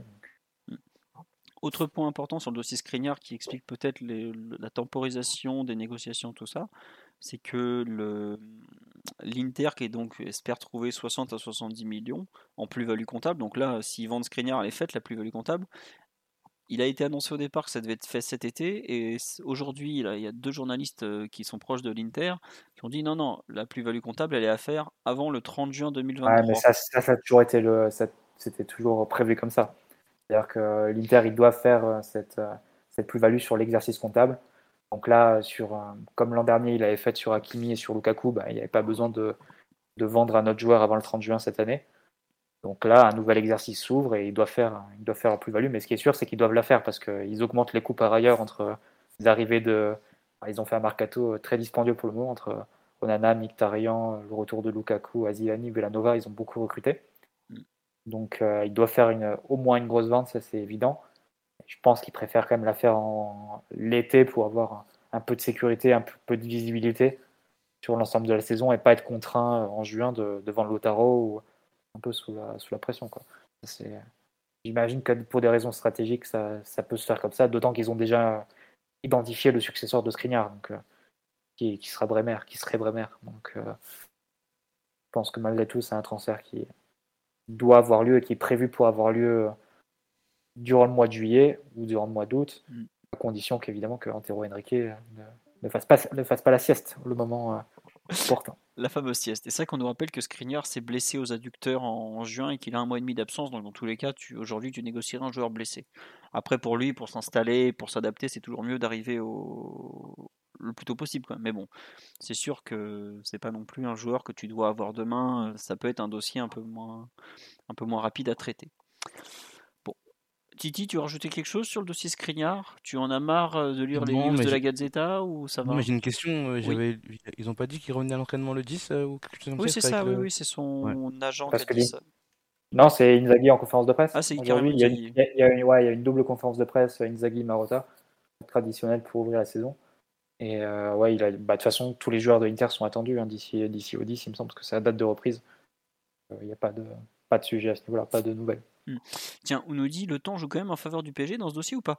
Bah oui et non, parce que l'Inter doit sacrifier un gros joueur, euh, mais par exemple, ce qu'il pourrait faire, c'est vendre De qui est lui aussi un peu sur le départ, pour 20 millions, et lui, ça serait pareil, 20 millions de plus-value comptable, parce qu'il est arrivé libre de la Lazio, et à ce moment-là, il vendrait De maintenant, et peut-être un autre joueur avant le 30 juin, donc à ce moment-là, Skriniar ne partirait plus, et le PSG serait un peu bloqué. Donc faut pas croire que tout est en faveur du PSG, et que l'Inter attend juste... Euh, le pantalon sur les chevilles que le PSG vienne avec son argent. Quoi. C'est un peu tout ça, tout le marché euh, qui tourne autour. Est-ce qu'on est seul sur Skriniar bah, Actuellement un peu, ouais, parce que Chelsea a visiblement d'autres pistes. Chelsea piste deux défenseurs centraux, un axe gauche pour remplacer euh, Rudiger, qui serait plutôt Nathan Ake de City, qui est un ancien de Chelsea déjà, qui avait joué chez eux étant jeune. Mm. Et à droite, il serait plutôt entre euh, Koundé et Delirte en tout cas. Mais eux, ils, perdent du coup Aspi, si je dis pas de bêtises, Aspi, Christensen et Rudiger, quoi, quand même. Euh. Ouais, c'est ça, ouais. Mais euh, en gros, ils veulent deux centraux pour remplacer les trois joueurs, quoi. Ah, il leur reste que, que Thiago Silva, Malanxar et, et Chaloba qui est un peu euh, adapté à, ce poste-là. Mm. Donc, forcément, ils, sont intéressés par les défenseurs centraux de Chelsea. Après, pour rajouter, pour abonder dans ton sens, Philo, je pense que c'est aussi l'intérêt du PSG d'avoir le maximum de recrues avant, le, avant la tournée au Japon. Oui. Si tu veux vraiment construire un, état d'esprit, et déjà si tu veux écarter des joueurs, ne pas les emmener avec toi euh, durant la tournée, il faut bien les remplacer dans, dans l'équipe. Donc, euh, euh, je pense que c'est dans l'intérêt du PSG de boucler quelques transferts. Donc, il y a visiblement deux ou trois qui sont bien avancés et qui sont bien entamés pour les négociations. D'ici au milieu de semaine prochaine, fin de semaine prochaine, avec le début de la tournée au Japon, ce serait idéal, je pense. Oui, bah c'est ce qu'on dit sur le live, ça va bouger avant le Japon. Bah déjà, on va voir ceux qui vont pas au Japon. Eh oui, messieurs, dames. Le loft, il va être créé dans la zone de, douane de Roissy. C'est ça que vous savez pas encore, mais bon, c'est comme ça. Euh, bon, on a un peu fait le tour sur les trois grands noms du moment. Euh, petit passage sur le reste euh, des rumeurs. Il faut qu'on parle de, la trahison, messieurs. Xavi Simons nous a trahis. Il nous avait annoncé qu'il allait prolonger. Et il n'a pas prolongé finalement. Il a signé donc libre au PSV Eindhoven. Alors, il y a toute une controverse. Euh, autour de la fameuse clause de rachat. Est-ce que elle existe? Alors côté PSG, on assure que oui. Côté PSV, PSV donc Eindhoven, on assure que non. le joueur a visiblement eu des un discours laissant à penser que ce serait un peu lui qui choisirait son avenir. C'est pas très clair.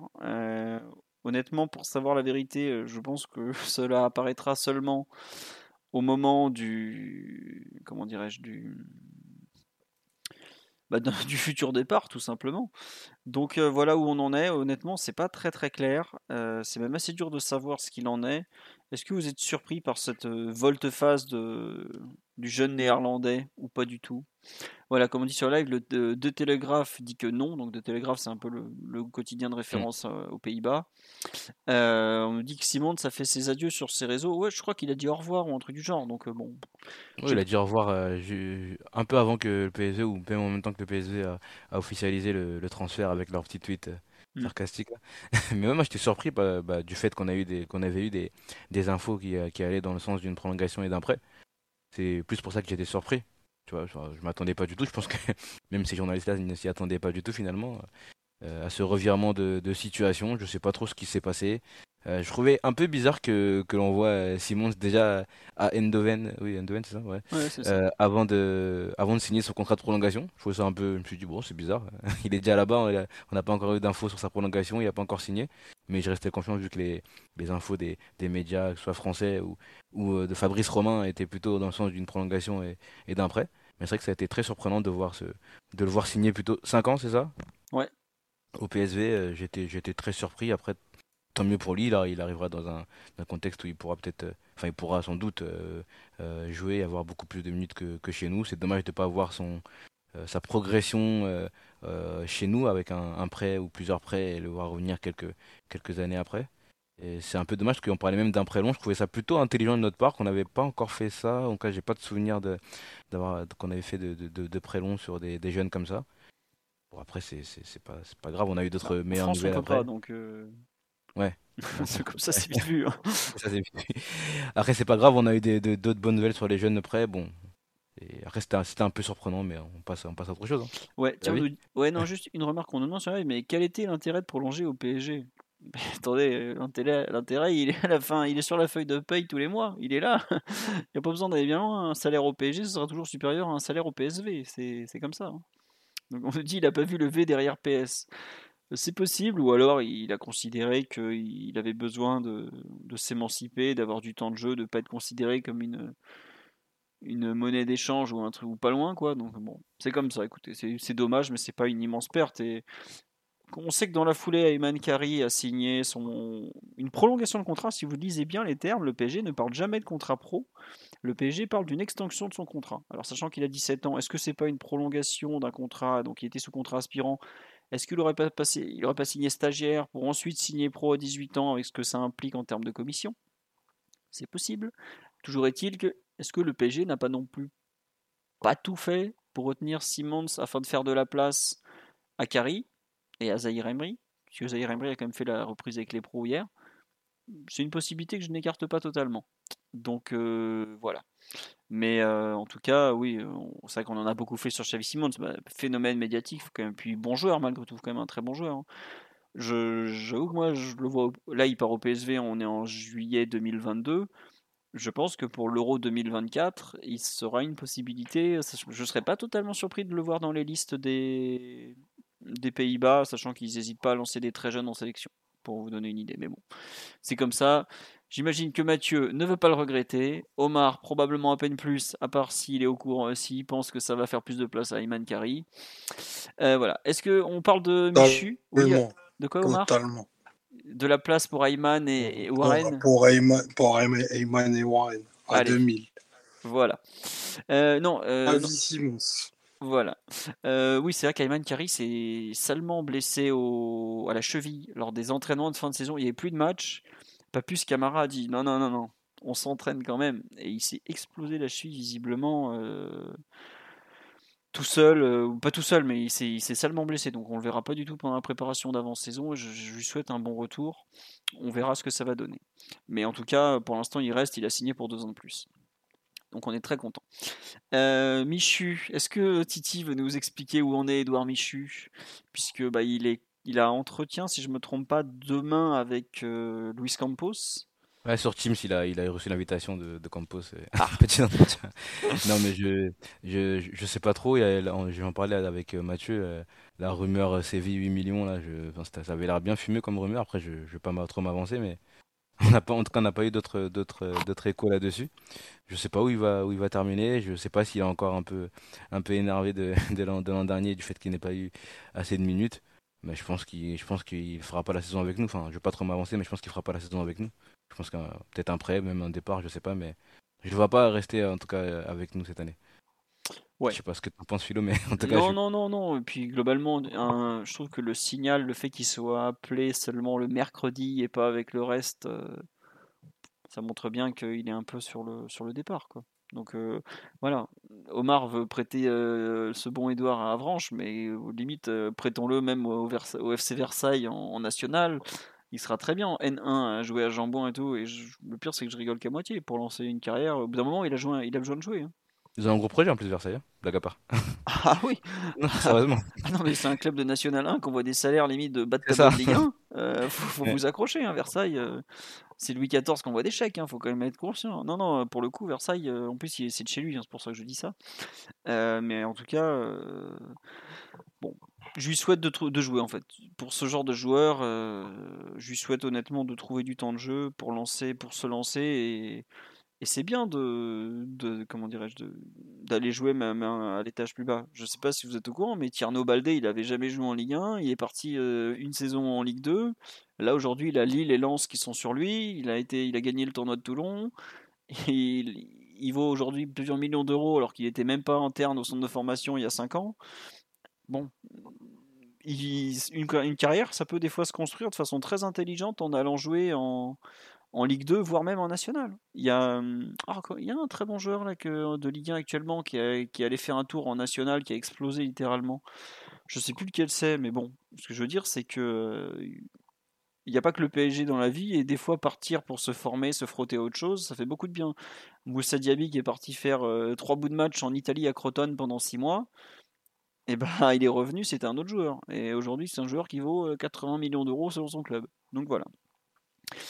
Est-ce que Sarabia est revenu aujourd'hui? Non, Sarabia est encore en vacances. Il fait partie des 6 ou 7 joueurs qui ne sont pas encore revenus avec euh, Kimpembe, Mbappé, Kerrer. On me les a cités tout à l'heure sur le live, je suis désolé. Les Portugais, Danilo et Mendes. Voilà, exactement. Euh, Giroud et Ribéry ont joué en national. Ah oui, N'Golo Kanté aussi a joué en national. Globalement, il y a, je crois qu'il y avait euh, pratiquement 50% de l'équipe championne du monde en 2018 qui avait joué en Ligue 2 ou national, ou un truc du genre. Donc pour vous donner une idée, ça tue personne d'aller jouer en National ou en Ligue 2. Et même dans l'équipe de 98, il y en avait. Djorkaeff a joué en Ligue 2 à un moment, où je ne sais même pas s'il a pas joué. Non, peut-être pas en National, mais Ligue 2 au moins. Donc c'est très formateur, il hein. ne faut pas hésiter à y aller. Hein. Je sais que certains jeunes du PSG sont, ne veulent pas y aller. Moi, je trouve au contraire que c'est une très bonne chose. Voilà. on me demandait un avis sur Jedi Gassama, qui me semble qu'il était la reprise hier. Mais euh, ouais, bah voilà, il faudra voir ce que ce qu'il compte faire, il faudra voir ce que Luis Campos compte faire. De mémoire, il est en contrat jusqu'en 2023 seulement, j'ai dit. Donc faut voir s'il pourra être prêté, sachant qu'il sera en fin de contrat l'année prochaine. Donc bon voilà. À suivre. dans les autres rumeurs, un petit mot sur Renato Sanchez. Bah alors, il, a été présenté comme très proche du PSG il y a 10 jours. Visiblement, il est toujours aussi intéressé à l'idée de venir. Olivier Létang, au moment de la, présentation de Paolo Fonseca sur le, banc de touche du PSG, euh, de, Lille, pardon, a dit que bah, c'est pas compliqué, il a un bon de sortie. Mais aujourd'hui, on a eu des offres, de, une seule offre très sérieuse d'un grand club européen qui est donc le Milan AC, qui aurait offert 15 millions d'euros, mais on n'a aucune nouvelle du PSG depuis un certain temps. On n'a pas eu de contact. Alors bon, ça, faut pas non plus prendre les propos d'Olivier Létang au pied de la lettre. Hein. Ça je pense plus globalement dire que il n'a pas eu l'offre qu'il espérait de la part du PSG, ça a évoqué 10 millions d'euros, et là, à cet instant, la presse italienne commence à dire que le Milan n'a pas du tout renoncé à, Renato Sanchez, et euh, que finalement, bah, si le joueur semble décider à aller au PSG, euh, aujourd'hui, s'il n'y a pas d'offre du PSG, il ne va pas aller dans un club euh, où il n'y a pas d'offre. Voilà tout simplement la situation. Donc Aujourd'hui, je sais, oui, Lille a forcément repris l'entraînement, puisqu'il leur manquait le coach, mais ça y est, c'est fait. Est-ce que vous pensez que Renato à 10 millions d'euros, ça peut se faire? Bah, Aujourd'hui, le LOSC ne semble pas du tout ouvert à l'offre du PSG à 10 millions d'euros. Hein.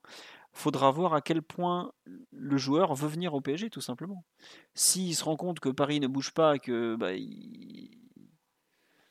il va peut-être se décider à aller au Milan, même s'il semblerait que le Milan a n'a pas euh, a dit au LOS que bah, ça sera 15 millions et rien de plus quoi. C'est pas la peine d'espérer plus de notre part pour le pour le forcer à aller là-bas donc aujourd'hui c'est un dossier qui est un peu bloqué et il faudra attendre les, prochains jours pour en bah, pour en savoir plus tout simplement ou voir les prochaines semaines. Lille attend combien? Alors Lille au départ fantasmait sur une vente à 30 millions d'euros évidemment. Ils en sont très loin. La meilleure offre qu'ils ont eue aujourd'hui c'est donc celle du Milan qui est de 15 millions euh, environ je sais pas le, pas le détail euh, exactement. Et effectivement, Milan regarde d'autres pistes, euh, Luis Adriano notamment de d'Aston Villa. Et c'était peut-être 15 avec des bonus Milan effectivement. Donc aujourd'hui, c'est un peu coincé. Dans voilà où on en est tout simplement. Dans les autres hum, mouvements, effectivement, tu as raison Titi, il y a le prêt de Colin Dagba à Strasbourg Omar, qu'est-ce que tu en penses du près de, ce bon Colin euh, du côté de la de l'Alsace? Bonne chose, mauvaise chose, inutile, trop tard, euh, un avis? Mon est... on a rien enfin... Allô? Omar? Ouais. Ouais, ça a coupé, on n'a rien, on rien entendu. Ouais, non, non désolé. Euh, du coup, je disais que c'est un prêt qui arrive à mon sens même un peu tard. Dagba est un joueur euh, euh, qui avait une personnalité quand il jouait en espoir et une autre personnalité quand il jouait au PSG. Euh, et je je saurais aujourd'hui pas trop te dire en fait lequel des deux est le, vrai Dagba, tant il y a des vraies différences, tant sur la qualité que sur aussi bah, le, comportement. Et je pense que c'était un joueur aussi qui était arrivé euh, peut-être à son niveau de compétence, mais aussi qui a beaucoup souffert d'un manque de confiance dû à des blessures. Donc là, il va se retrouver à Strasbourg, qui est une bonne équipe euh, de, de, Ligue 1, qui a aussi des principes assez clairs, euh, dans lequel je pense qu'il peut, il peut vraiment s'éclater s'il prend le pli et, je pense qu'il va avoir des, minutes. Donc en plus, c'est un prêt sec, euh, j'ai cru comprendre, euh, avec une prolongation de contrat. Donc il a vraiment, il a vraiment tout gagné et il va être, il va être exposé. Je pense qu'il aurait dû, il aurait dû faire cette opération au moins, au moins il y a un an. Mais il était blessé, voire, peut-être même un peu plus tôt. Ouais, c'est le souci. il est régulièrement est assez sérieusement blessé. Quoi. Après, pour le coup, euh, je te rejoins sur les blessures, mais celle d'il y a un an, il s'est fait exploser la cheville euh, sur un tacle de mémoire. Donc il n'y pouvait rien pour une fois. Tu vois, il y a les blessures musculaires qui sont régulières, où là, bon, bah, c'est son corps à lui. Là, il s'était fait exploser par les Pays-Bas en espoir de mémoire, ou un truc du genre. Dernier match de la saison, il s'était fait exploser la cheville. Bon, là, pour le coup, il est un peu. Ouais, c'est un peu la faute à pas de chance. Voilà, quoi. Et ouais, mm. non, tu as fini ou pas? Terminé. Ouais, non, juste un truc sur Dagba, il a 22, 23 ans, il va sur ses 24 ans, il est de septembre 98, si je me trompe pas. Euh, moi, je trouve que, en fait, l'idée du prêt sans option d'achat, j'aime beaucoup pour deux raisons. Bon, avec la prolongation, en fait, c'est pas compliqué. La prolongation, c'est qu'il est en fin de contrat en 2024. On le prête un an, il revient, il a plus qu'un an de contrat, on se retrouve en position de faiblesse pour le vendre. Là, on est sûr qu'il revient à l'été 2023, avec en plus deux ans derrière et donc ça te permet de, le vendre 4 millions au lieu de 3 millions, c'est ça? C'est toujours ça de gagner. Non, mais plus sérieusement, en fait, il sort d'une saison blanche. Sa valeur marchande, je vois pas, elle pourra pas beaucoup diminuer. Pour moi, tu as tout intérêt effectivement à le prêter pour qu'il rejoue, qu'il retrouve du temps de jeu. Et c'est pas chez nous qu'il pourra en avoir. Le PSG, c'est pas un club pour relancer un, mec qui a pas joué pendant un an, qui a pas sa place au départ dans l'effectif. On voit à quel point Bernat, on, arrive, on galère à le réintégrer. Donc voilà. Euh, quel intérêt pour Strasbourg? Bah, Strasbourg, ils vont récupérer un joueur euh, à peu près utilisable un niveau qui correspond plus au sien, alors qu'ils viennent de perdre euh, leur latéral droit, Cassie, qui est parti en Allemagne de mémoire. Donc eux, ils ont un trou à ce poste-là, ils récupèrent un joueur gratuit qu'ils vont pouvoir utiliser un petit peu. Bon, bah après, c'est à lui d'être bon. J'ai envie de dire, c'était, c'est pas mal. Et surtout, je pense que c'est Julien Stéphan qui est totalement derrière sa venue parce que euh, je sais pas si vous vous rappelez, le, probablement le meilleur match de Dagba le PSG, c'est la finale de Coupe de France contre Rennes. l'entraîneur de Rennes en face, c'était Stéphane par exemple. Pour moi, c'est un joueur qui suit depuis un certain temps, et puis même, on avait déjà eu des échos un peu tout ça.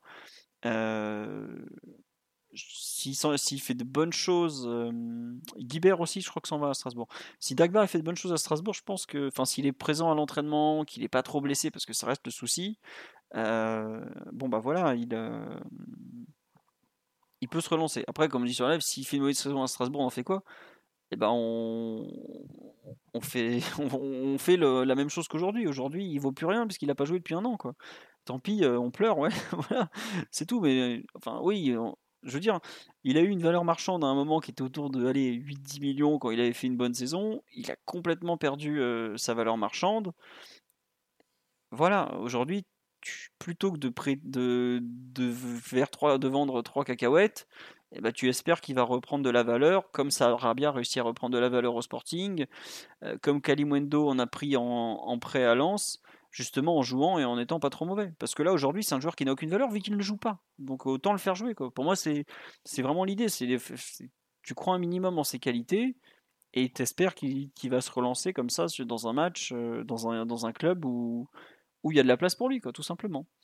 On nous dit le pressentant, le pressentant, mais tu n'étais pas obligé de le prolonger. Enfin, Qu'est-ce que ça peut te faire si tu, le vends l'an prochain 5 millions au lieu de, de 8 si tu prolonges Bah, tu fais le calcul. Je pense que le PSG fait ce calcul-là, quoi. Oui, d'accord, mais et si tu prends l'hypothèse qu'il foire son prêt à Strasbourg, ah bah ça... Bah, là tu te le retrouves euh, à coup sûr sur les bras. Quoi. Non, mais je suis d'accord, euh, Mathieu. Je suis totalement d'accord. Hein. Je pense que le PSG fait le pari du prêt réussi. pour moi, le jeu en vaut pas. Enfin, le jeu en vaut difficilement la chandelle. Et je suis même pas sûr que le fait qu'il ait deux ans de contrat peut permettre de gratter 3, euh, 4 ou 5 millions de plus sur une unité de transfert. Enfin bon, si on réussit ce pari-là, j'applaudirais, mais le principe, je suis un peu, un peu sceptique. Voilà, je commence assez mal si on commence à, prolonger des Letellier et Dagba, je vous le dis. J'aime autant vous dire que ça rentrait pas dans le fichier purge, ça. Mais bon. Non, ils étaient, ils étaient en haut de la liste. Hein. c'est comme ça. Après, comme on dit, c'est vrai que le salaire de Dagba, il est tellement faible que bon, ça change pas grand chose. Et on nous dit qu'il faut les libérer, mais il faut encore avoir des offres. Hein. Je pense que là, on est clairement dans un cas où le PSG a souhaité euh, vider l'effectif au plus vite. Écoutez, il a une bonne offre de prêt, à il part, et puis voilà, c'est comme ça. Donc bon. Euh, on nous dit la doublure de Nuno. Apparemment, Bernat ne serait bah non, pourquoi il serait plus d'actualité? Bernat, vu le salaire qu'il va, euh, qu'il a, il va, il est pas prêt de partir. Hein. il doit avoir un des 10 meilleurs salaires au monde pour, pour un arrière gauche. Je, je, connais aucun club qui est en mesure de le payer et qui va vouloir aujourd'hui le prendre. Donc euh, voilà, il y a pas, a pas la MLS sur Bernat. Non, non, la MLS, euh, c'est le sport nord-américain, ils aiment les athlètes un peu, donc c'est pas Bernat qu'ils vont aller chercher en ce moment. Donc bon, c'est comme ça. Euh, sur le mercato, Omar, euh, Mathieu, Titi, on a fait le tour. Vous avez encore autre chose à rajouter, un dossier à traiter euh? la, rumeur du retour de Sarabia, mais j'ai peur qu'on perde Omar et d'autres auditeurs hein, sur traitant ce débat. Mais... Omar, que, penses-tu du retour de, de Pablito le Magnifique? Es-tu déjà en rogne ou pas encore? Un épisode du coup, il revient parce que il était question qu'il revienne que dans un club qui lui donnerait un, rôle et un statut important, parce qu'il peut s'entendre vu qu'il est titulaire en, sélection. Donc c'est. T'as dû rater l'article du week-end. T'as dû rater l'article du week-end de As qui disait que justement Sarabia revenait au PSG, mais pas seulement euh, comme joueur, mais comme symbole du nouveau projet. Effectivement, effectivement, parce que j'ai passé un excellent week-end, donc effectivement, je confirme que j'ai raté cet article. Ouais, ouais, Non, mais c'est vrai que. Après, je, enfin, je sais pas à quel point. Enfin, il dit ça, puis en même temps, il ouvre un peu la porte, genre, mais s'il y a une très bonne offre, allez hop, il dégage. c'est ça le problème de Sarabia, c'est qu'il s'est bien revalorisé, mais en grosso modo, il peut aller que dans un seul type de club, c'est-à-dire des, des, clubs du haut tableau des, espagnol, mm. sont ni le Barça ni le Real. Donc en gros, c'est. comme les blés. Ouais, c'est ça. Et ils n'ont pas une peseta dans les caisses. Donc euh, on se retrouve un peu bloqué avec lui. Euh, parce que c'est pas un joueur que tu peux mettre en, première ligue, difficilement. Hmm. Pas un joueur que, tu peux peut pas être la tête de proue d'un. C'est pas peut être la tête de proue de quelconque projet, euh, Pablo Sarabia. Bah, Luis, Luis, Enrique, c'est la tête de proue de son Espagne, ou presque. Hein. Il s'intègre dans un projet collectif dans lequel la star c'est Lucho, tu vois. C'est pas Sarabia qui va. Enfin bref. Non, bah écoute, si c'est lui le symbole du nouveau projet, effectivement. Euh, je sors du train. bling bling, fini, les bons joueurs, effectivement. Pourquoi pas Après, c'est mal à y croire.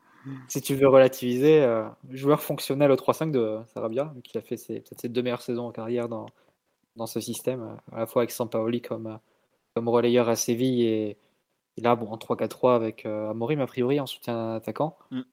Euh, ouais. J'en suis, là avec les points positifs. tu, tu, le mets où du coup dans le, dans le 3-5-2 Tu le mets dans le. Enfin, en numéro 8 Non, pour moi, enfin, il jouait numéro 8 à Séville, mais c'était il y a déjà 5 ans. Saint-Pauli, si je dis pas de bêtises. 6 ans. Et euh, vu que c'est 2016, il me semble que Saint-Pauli arrive. Et, euh, mais non, pour moi, la vraie position de Sarbia maintenant, c'est proche du but parce que il a une, on voit bien qu'il n'y a plus le. J'ai cru qu'il allait dire proche du banc. proche du banc, encore mieux, et proche des, tribunes aussi. Mais euh, non, plus sérieusement, si tu veux l'utiliser, je pense que c'est un joueur qui, qui doit être dans, proche de la surface adverse parce que on sait qu'on voit qu'il a plus le jus vraiment pour, pour jouer sur le côté et faire la différence. Par contre, il a un bon instinct dans la surface, il, il a la capacité à faire des chiffres, ça tu peux pas lui enlever. Pour une fois, Il a des bons gestes, ça, ça tu peux pas. Il fait des stats. Il fait des stats, donc euh, proche du but, sans doute que c'est là que tu peux l'utiliser. Donc, euh, Tourelle l'utiliser d'ailleurs plusieurs fois dans une ligne euh, d'attaque à 2, hein, dans le 4-4-2. Mmh. Tout à fait. On me dit le dernier match de Sarabia en 8, c'est contre Montpellier avec le maillot noir avec Tourelle. Non, non, ce jour-là, il joue euh, attaquant de pointe. Hein. Oui. Oui, non, non, il n'est pas en 8 hein, ce jour-là. Et même contre Dortmund, souvenez-vous, Mbappé malade, il rentre à l'heure de jeu, l'attaque. Sarabia Cavani à l'attaque. Eh ouais, avec euh, Cavani qui finit numéro 6. à l'attaque, euh, le double pivot offensif, on va dire. non, non, mais ouais, euh, Pablito, il joue numéro 9 une bonne partie de la, deuxième saison. Après, il se fait couper les jambes par le Covid, parce que lui, pour le coup, il l'a vraiment pris en pleine poire. Mais bon, on va voir ce que ça va donner. Déjà, on ne sait pas quand, quand il va revenir. On nous dit, à vous écouter, il faut couper tout le monde. Ah, mais on défend cette thèse depuis des mois, nous. Bah, j'assume en bloc. Hein. Il n'y a pas vraiment de pitié avec les, après les deux saisons qu'on vient de vivre. Honnêtement, euh, parce que le départ d'une trentaine de joueurs, ça me fera pas grand-chose cet, été. Hein. Mm. Ils peuvent se casser, euh, vu ce qu'ils ont fait les deux dernières années. C'est comme ça, c'est comme ça. Voilà. Non, euh, la rumeur du départ de Kim Pembe. Ah oui, tiens, Titi, un avis sur les, rumeurs de départ autour de, Presco. Hop, attends, juste avant de te lancer, il y a des gens qui me demandent la rumeur Moiskin. Euh, franchement, euh, si. Euh, oubliez-la, la rumeur Moiskin. C'est la Juve qui le propose à peu près à toute l'Europe parce qu'ils veulent s'en débarrasser. Si le PSG a pas voulu faire venir un mec comme Ousmane Dembélé ou Pogba pour des questions de, de non bling bling, hygiène de vie, tout ça, c'est sûrement pas Moiskin qui vont faire venir. Honnêtement, c'est une rumeur aujourd'hui qui n'a aucun sens par rapport à la direction et ce qui est mis en place depuis quelques semaines. Donc, euh, je ne sais pas qui a relancé ça, mais ça n'a vraiment.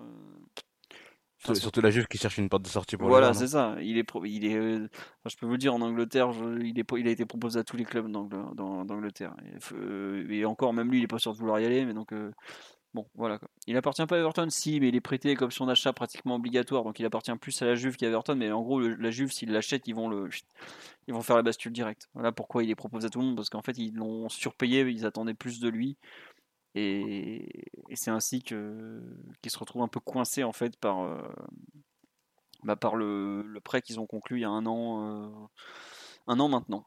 Voilà. Titi, les rumeurs de départ autour de Kim Pembe, qu'est-ce que tu en penses? Tu es triste? Bah déjà, je trouvais les articles euh, assez prémédités parce que euh, bah, Kipembe avait euh, un peu demandé une, discussion avec le, club pour, pour clarifier certaines choses et je suis pas sûr que la discussion ait, déjà eu lieu. Donc j'étais un peu surpris de voir que certains, certains médias parlaient déjà du fait qu'il qu'il serait sur la liste des transferts, etc. Bon, au final, ça a été un peu, un peu tempéré en disant qu'il n'était dans, dans aucune liste. Je crois que c'est le Parisien qui, qui a sorti ça, qui était sur, sur aucune liste, que éventuellement on écouterait les, les offres s'il y en avait au-dessus de 50 millions, mais, mais que pour l'instant il n'était pas mis sur la liste des transferts et que Campos et Galtier étaient euh, comptaient sur lui. Je crois que Campos aussi, il était très fan du joueur. Je crois qu'il le voulait à un moment à Monaco d'ailleurs. À l'été 2015. 2015, voilà. Donc non, ça, ça, a été assez tempéré. Ça avait, ça fait un petit peu de bruit quand, la rumeur est, sortie. J'attends, j'attends de voir, j'attends son retour, j'attends la discussion avec, avec Campos. Là, on parle de défense à 3, donc je pense pas que. je pense qu'on compte vraiment, on compte vraiment sur lui, pardon. je suis assez d'accord aussi. Je crois que je sais pas si c'est Omar qui le disait qu'il fallait quand même renforcer le, secteur, le secteur défensif. Hein. On en a parlé de Skriniar, voire d'autres. Mais je pense qu'on va attendre déjà d'avoir la discussion entre les deux, les deux personnes, et même les trois avec le, coach aussi, pour voir ce, que veut Kipembe et ce que, ce que veut le club aussi. Il y a aussi une histoire de, de contrat. Il est sous contrat jusqu'à quand 2024. Donc c'est quand même assez proche. Donc je pense que sa demande, elle est quand même légitime de vouloir discuter avec, avec le club. Euh, je pense pas que ce soit quelque chose de très... que ce soit une déclaration assez malvenue. Il faudrait voir ce, que, ce, qui, ce qui va en sortir de cette discussion-là, de cette de, après, sa, après sa demande, pardon, voir ce qu'on fait, s'il y a une prolongation qui, qui, arrive, si au contraire on, on se dit que c'est l'un des seuls joueurs hein, qui, qui, a une, qui a une belle euh, valeur marchande et sur qui euh, des offres arriveront, parce que c'est quand même un, très très bon défenseur. Donc voir ce que, ce que l'on va faire, mais évidemment je suis pour euh, le fait qu'il reste, qu'il reste chez nous encore pas mal d'années. Quoi. Ouais, non, il y a en fait effectivement Campos qui l'apprécie, visiblement aussi Campos n'a pas trop aimé la sortie publique et de Kimpembe qui pour le coup, enfin si vous regardez la vidéo, que vous relisez ce qu'il dit, il dit rien de faux. Ça il dit bah, écoutez, je suis à deux ans de la fin de mon contrat, je veux rencontrer la direction pour savoir un peu ce qu'il ce projette avec moi. J'avoue, je comprends pas trop pourquoi c'est monté en épingle cette. Ah, je suis d'accord. Bah, le truc, c'est un peu un moyen d'obtenir un meilleur contrat. C'est plus ça, c'est un, moyen d'obtenir un meilleur contrat. Pardon. Et vous avez pas l'impression la, oui, vas-y, la réponse du PSG. Non, non j'ai juste une, une, petite phrase. C'est la réponse du PSG, c'est peut-être en alimentant ce genre de, de fuite en disant bah ok trouve-toi une offre et, trouve-toi un club qui, qui, te paye autant et dans lequel tu es heureux ramène 50 millions et on peut t'ouvrir ta porte c'est un peu un moyen de PSG de dire euh, ok on va te, te faire ton, ton, contrat mais on veut pas t'augmenter autant que toi tu le souhaiterais je pense que je le vois un peu un peu comme ça un de force quoi c'est ça? Ouais honnêtement pour moi c'est juste une question contractuelle qui me permet aujourd'hui moi, je te rejoins totalement. C'est une question de, écoute, t'es gentil. Euh, c'est aussi une question de lui mettre la pression. Dire, bah, écoute, tu veux tant, mais euh, Qu'est-ce qu'ils vont te proposer les autres quoi? Alors après, il faut qu'on se méfie aussi parce que bah, Chelsea a de l'argent, Tourelle l'adore. Euh, si on se retrouve un peu euh, à devoir aligner les bistons et lui qui est tenté finalement, euh, que ça se finisse pas le 31 août en mode bon bah il s'en va et nous on, a, on se retrouve un peu le bec dans l'eau quoi. C'est il y a, on sait qu'Impembe aime savoir qu'il est apprécié et aimé du club et je pense pour le coup qu'il y a un, comment dire le changement de direction sportive ne va pas en sa faveur. Parce que autant Leonardo savait très bien le poids que Kim Pembe a dans le vestiaire, autant, notamment par rapport aux jeunes, le fait qu'il soit français, du cru, tout ça, autant je suis pas certain que Luis Campos mesure très bien cette euh, partie du joueur qui est Kim Pembe, puisque bah, forcément le vestiaire du PSG ne les connaît pas encore. Après, il y, y, a aussi le coup des listes Ligue des Champions, on peut pas trop se permettre de le perdre. Est-ce qu'il va vouloir aussi partir à trois mois de la Coupe du Monde où il est en concurrence pour un poste de titulaire avec un Lucas Hernandez qui lui ne bougera pas cet été? Bon, il y a pas mal de variables. Je trouve qu'il est, pas encore, euh, il est encore loin d'être parti. Après, c'est vrai que bah, si on regarde le 11 de départ du PSG, c'est, maintenant c'est plus le moins bien payé vu que Mendes a sauté euh, Bernat. Mais sinon, souvent, c'était le moins, le moins bien payé du 11 de départ. Et c'est pourtant, ça fait trois ans qu'il est dans les trois joueurs les plus utilisés de, par deux entraîneurs différents et qui jouent énormément. Donc, ça sera une histoire. Je pense qu'il faut clarifier ça euh, quand même assez rapidement. Que ça dure pas, que ça traîne pas comme tu as dit jusqu'en août. Il faut clarifier ça, il faut que ce soit clair pour lui, pour, euh, pour le club aussi, pour voir ce qu'on fait. Parce que s'il faut envisager un départ, j'espère pas évidemment, et je suis d'accord avec vous, c'est une question contractuelle. Mais s'il il faut envisager un, départ, qu'on le fasse assez rapidement quand même. Oui. Non, mais c'est ça le truc, c'est que ça traîne pas, que, que ça avance et hop hop hop quoi. Voilà. Euh, ah, on nous dit est-ce que non Danilo est mieux payé Non, non, Danilo est moins bien payé que Presnel, mais Danilo, je ne comptais pas vraiment dans les, dans les titulaires. On nous dit les listes, ça donne quoi? Bah, Vous tapez euh, liste Champions League Culture PSG, vous aurez le dernier article qui date de début juin sur ce, sur ce point. Euh, si vous avez deux trois questions mercato, je vous laisse les envoyer. Moi, je voudrais remercier les subbers que sont Nines TV, Backlash, Oral B2, Lazy Snake, Laurence d'Arabie, oh quelle légende, Babubu, Topo Gigio, Ghostlix, Tiepans, Alexis, Brassen, Brassens Jonas, Anto McFly, Vosa, Tom K, Aurel BJ et Altosec. Voilà. Euh, Mendes, Vitinha, Mbappé, attend les salaires Non, il faudra attendre globalement l'article de l'équipe. Du quoi. En général, il tombe au mois de mars, l'article sur les salaires. C'est bizarrement, il tombe un peu après que les, aient présenté des chiffres à la DNCG, mais c'est probablement un, hasard, tout ça, tout ça. Enfin, c'est autre chose. Voilà. Euh, savez-vous où Maria? Oui, il va signer à la Juve peut, normalement euh, vendredi, si je ne me trompe pas. En tout cas, c'est ce qui est annoncé ce soir par la presse italienne, mais en tout cas, c'est bel et bien à la Juve qu'il va aller, puisque c'est. Planning for your next trip? Elevate your travel style with Quince. Quince has all the jet setting essentials you'll want for your next getaway, like European linen, premium luggage options, buttery soft Italian leather bags, and so much more. And is all priced at 50 to 80% less than similar brands. Plus, Quince only works with factories that use safe and ethical manufacturing practices. Pack your bags with high-quality essentials you'll be wearing for vacations to come with Quince. Go to quince.com/pack for free shipping and 365-day returns. C'est comme ça que, enfin, il a trouvé un accord. Barcelone a retiré son offre parce que visiblement ils n'ont pas un rond. Et Benfica n'a finalement pas été euh, aussi loin que qu'il l'espérait. Dernière question assez ouverte finalement, euh, ouverte pardon. Euh, Icardi Nice, euh, Icardi, enfin Nice a pas les moyens de le payer. voilà quoi. Est-ce que Paredes à la Juve c'est possible? Ah oui, il y a eu une rumeur euh, italienne comme quoi Paredes et Di Maria étaient d'accord pour rejouer ensemble. Mathieu, spécialiste Juve, Paredes à la Juve, c'est possible ou c'est pas possible? Tiens. Possible, mais pas priorité. Voilà. Dans le sens où la Juve, a priori, sur Zagnolo en attaque, bah déjà veut régler Di Maria Pogba, c'est sûr. Et sur Zaniolo en attaque, il y aura le dossier de Liert, éventuellement un successeur à trouver. Et au milieu de terrain, je pense que les, arrivées, une éventuelle arrivée de Paredes qui pourrait intéresser le club évidemment, euh, dépend beaucoup des, des avenirs d'Arthur et de Rabiot. Hmm. Et juste un truc, Paredes qui au départ était complètement fermé à l'idée de quitter le PSG, un peu plus ouvert depuis quelques semaines, donc on ne sait jamais.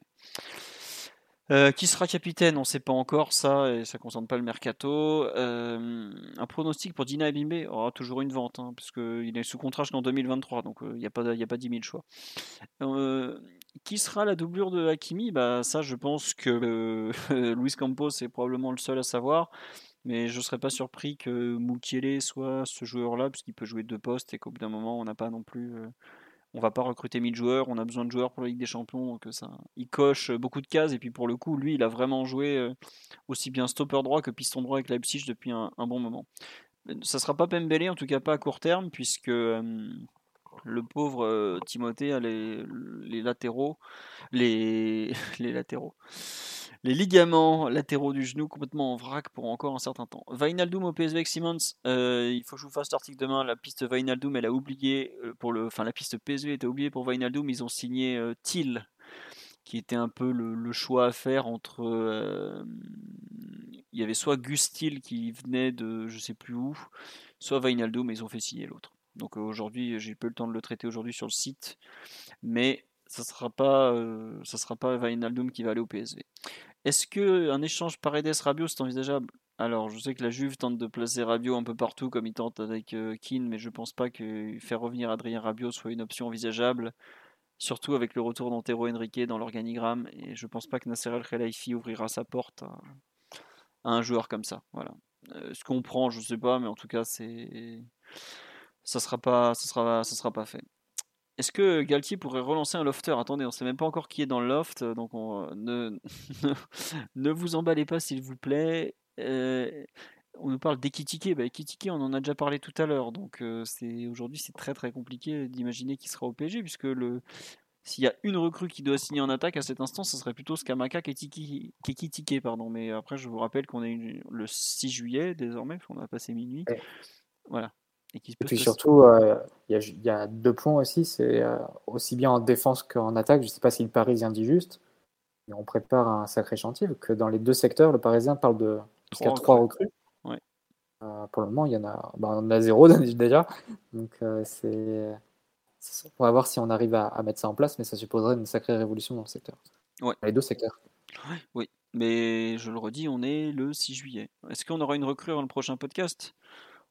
Attendez, il nous a déjà fallu un mois et demi pour signer un coach, alors une recrue toutes les semaines, euh, bon, on va attendre. Euh, Neymar, ça va bouger. Euh, Neymar, c'est un truc à suivre côté Chelsea parce que le nouveau proprio veut frapper un grand coup. Ça a parlé de Cristiano Ronaldo, mais United a déjà dit clairement c'est niet, il ne sera pas vendu en Angleterre. Donc s'ils peuvent pas signer Ronaldo, est-ce qu'ils vont revenir sur euh, Neymar? Faut pas oublier une chose, c'est qu'au PSG, Neymar, l'entraîneur avec lequel il a le plus connecté, ça a été Tuchel. Ils s'entendent très bien tous les deux, mais c'est quand même loin d'être fait. Euh, la rumeur sonne, je ne sais même pas qu'elle existait. Oubliez ce genre de joueur. Il a 31 ans, il vient de re-signer à Tottenham, il bougera pas. Sonne, voilà. Est-ce que Abdou Diallo pourrait être vendu bah, Il fait partie des joueurs qui pourraient effectivement partir sous peu, ou en tout cas durant l'été. Sa volonté de jouer plus, il sait très bien que c'est sur. Euh, que c'est pas au PSG qui pourra jouer plus. Euh, à voir, la rumeur Milan AC revient très régulièrement en tout cas. Et a priori, c'est un peu refroidi dans le sens où la stratégie du Milan aurait changé. Ils souhaiteraient plutôt mettre l'argent sur l'attaque. On parle de, de Ziyech et de l'excellent euh, Decathlon. Ah. J'en profite, Titi est là et tous très fans euh, du joueur euh, dans ce podcast. Donc, euh, a priori, ils, essaieraient plutôt de faire un coup en attaque, même si la concurrence est très forte sur le, Belge, plutôt qu'en défense. Donc, ça nous arrangerait pas trop pour placer Diallo. À voir si ça se confirme dans les prochaines semaines. Ouais. zéro rumeur sur Gay, même en première ligue. Il y a zéro rumeur sur Gay, je confirme, à part la Turquie il y a quelques semaines. mais en revanche, les listes vont le sauver, hein, Gay, je pense. C'est possible que les listes de comment dire, le sauve, euh, effectivement. Euh, ah oui, non, effectivement, euh, Son n'a pas 31 ans, comme je dis, il va avoir 30 ans dans deux jours. Voilà, je, je pensais plus jeune que ça, je croyais que c'était un 91, c'est un 92. et Gay, honnêtement, le coup des, numéros en Angleterre, ça a été très très très mal vu. Donc je pense qu'il est un peu cramé dans le pays, on va pas faire semblant. On nous dit Soumaré à Monaco, pourquoi on pense pas à ce genre de joueur? C'est une très bonne question, mais si Luis Campos ne va pas le chercher, ni Galtier, alors qu'ils le connaissent, mais alors parfaitement, qui sont même venus nous le piquer à l'époque à Paris, c'est qu'ils estiment que c'est peut-être pas le joueur qu'il faut. Et qu'il a rappelé aujourd'hui qu'ils ont été champions avec des titis du PSG. Voilà. Quand il l'a dit aujourd'hui, euh, Galtier. Ah, il l'a dit qu'on a été champion avec beaucoup de joueurs formés à Paris. C'est ça. Voilà. Euh, est-ce que Kalimundo va rester? Ça, ça fait partie des enjeux des prochains jours, je pense. Parce que lui, pour le coup, euh, il a un contrat qui est. Il a beaucoup de prétendants. Et à voir. Mais c'est vrai que Luis Campos, de mémoire, avait déjà tenté de le récupérer au LOSC il y a un an et demi ou deux ans, Kalimundo, je crois que au, moment du premier prêt, je crois qu'il avait tenté de, le, de carjacker Kalimundo euh, à ce moment-là, ou c'était l'été dernier, mais bref. Euh, Messi au Barça, vous en pensez quoi? Apparemment, Xavi. Non, mais Messi bougera pas. Il l'a dit qu'il bougerait pas. Les, les rumeurs Chiringuito, honnêtement, n'y croyez pas trop non plus. Hein. Vous voyez plus ça avec du recul et un grand cirque euh, qu'autre chose. c'est comme ça. On nous dit énormément de soucis de comportement à Lille pour, pour euh, Soumaré. Bah voilà peut-être pourquoi euh, Campos et Galtier veulent pas le récupérer. je ne sais pas à quel point c'est vrai, mais en tout cas c'est comme ça. Qu'est-ce que bon bah on a répondu à plein de questions. On... Non c'était pas la copée pour Messi, c'était Chiringuito tout à l'heure qui a encore relancé la copée. il disait que le PG voulait s'en débarrasser, mais c'était pas voilà. Ander Herrera, bah Herrera, chaque demi-rumeur bondit sur son compte Insta pour dire qu'il veut pas partir. Donc aujourd'hui, ça va être compliqué de le, mettre dehors. Voilà. De Jong, ça a l'air bloqué avec United, on pourrait s'immiscer. Dans De Jong, aujourd'hui, le Barça United tente de s'accorder sur les bonus. Ils sont d'accord sur la structure 65 plus 20, mais ils sont pas d'accord sur la façon dont les bonus pourraient être débloqués. Et surtout, De Jong aujourd'hui ne veut pas quitter le Barça. Donc c'est même pas une question du PSG, c'est qu'il veut pas quitter le Barça. Voilà, les joueurs vont signer une charte comportementale pour ceux qui veulent aller au Japon. Et eh ben écoutez, on verra qui va signer, on verra comment ça va se passer. En tout cas, c'est comme ça.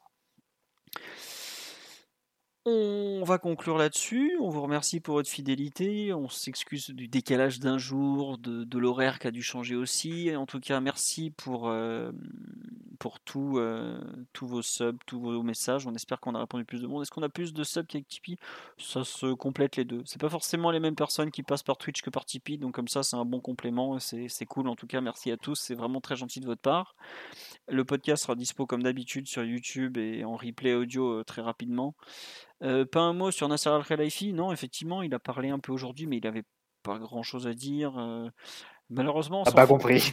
Son, français, son français régresse un petit peu à Nasser. Je pense qu'il vit un peu trop à Londres, il faut revenir à Paris, Nasser. Non, plus sérieusement, il a rien dit d'exceptionnel. Euh, c'est vrai qu'on n'a pas... On, est tous, on a tous noté qu'effectivement, il avait un peu régressé en français, mais voilà. globalement, Nasser, tout ce qu'il avait à dire, il l'a dit aux Parisiens une semaine plus tôt, donc il n'y a rien de, spécialement nouveau rajouter. Sur ce, on va juste vous souhaiter une bonne soirée. On vous dit normalement à lundi prochain, si tout va bien. On verra quel thème on aura à se mettre sous la dent. Peut-être un thème Galtier pour changer. on, verra. On fera probablement un point mercato. Est-ce que le podcast reviendra aux horaires euh, Franchement, je n'ai pas de raison qu'il ne revienne pas à 21h30. C'est possible que le podcast soit en vacances pendant deux lundis du mois de juillet. Euh, parce que je serai en vacances, voilà, je vais pas faire semblant. C'est le période des matchs amicaux, mais en tout cas, le, le podcast va continuer. Au pire, vous, irez chercher François, vous le direz d'animer. Mathieu sera là, vous inquiétez pas. On ira peut-être même chercher Max en direct d'un aéroport, comme on l'a fait il y a quelques années, mais en tout cas. En, autre, en autre, je te garantis pas, mais euh, je vis possible. Écoute, voilà, vous, vous avez qu'à aller demander au podcasteur, t'es là ce soir, comme ça j'aurai pas besoin de le faire, ce sera parfait. Allez, sur ce, encore merci à tous pour les messages, la fidélité, tous vos petits mots sympas toute la semaine, tout le temps. Euh, à très bientôt. N'hésitez pas à laisser un message gentil sur les commentaires en fait sur YouTube, sur euh, les, les applis de podcast, comme ça ça fera remonter, ça fera découvrir à d'autres. En tout cas, merci à tous et très bonne soirée. Simon vous embrasse, vous le savez très bien. En fait, là, Mathieu, Omar et Titi, il faut dire au revoir. Allez, bisous à tous. camarade Simon. Simon vous embrasse. À la semaine prochaine. Salut.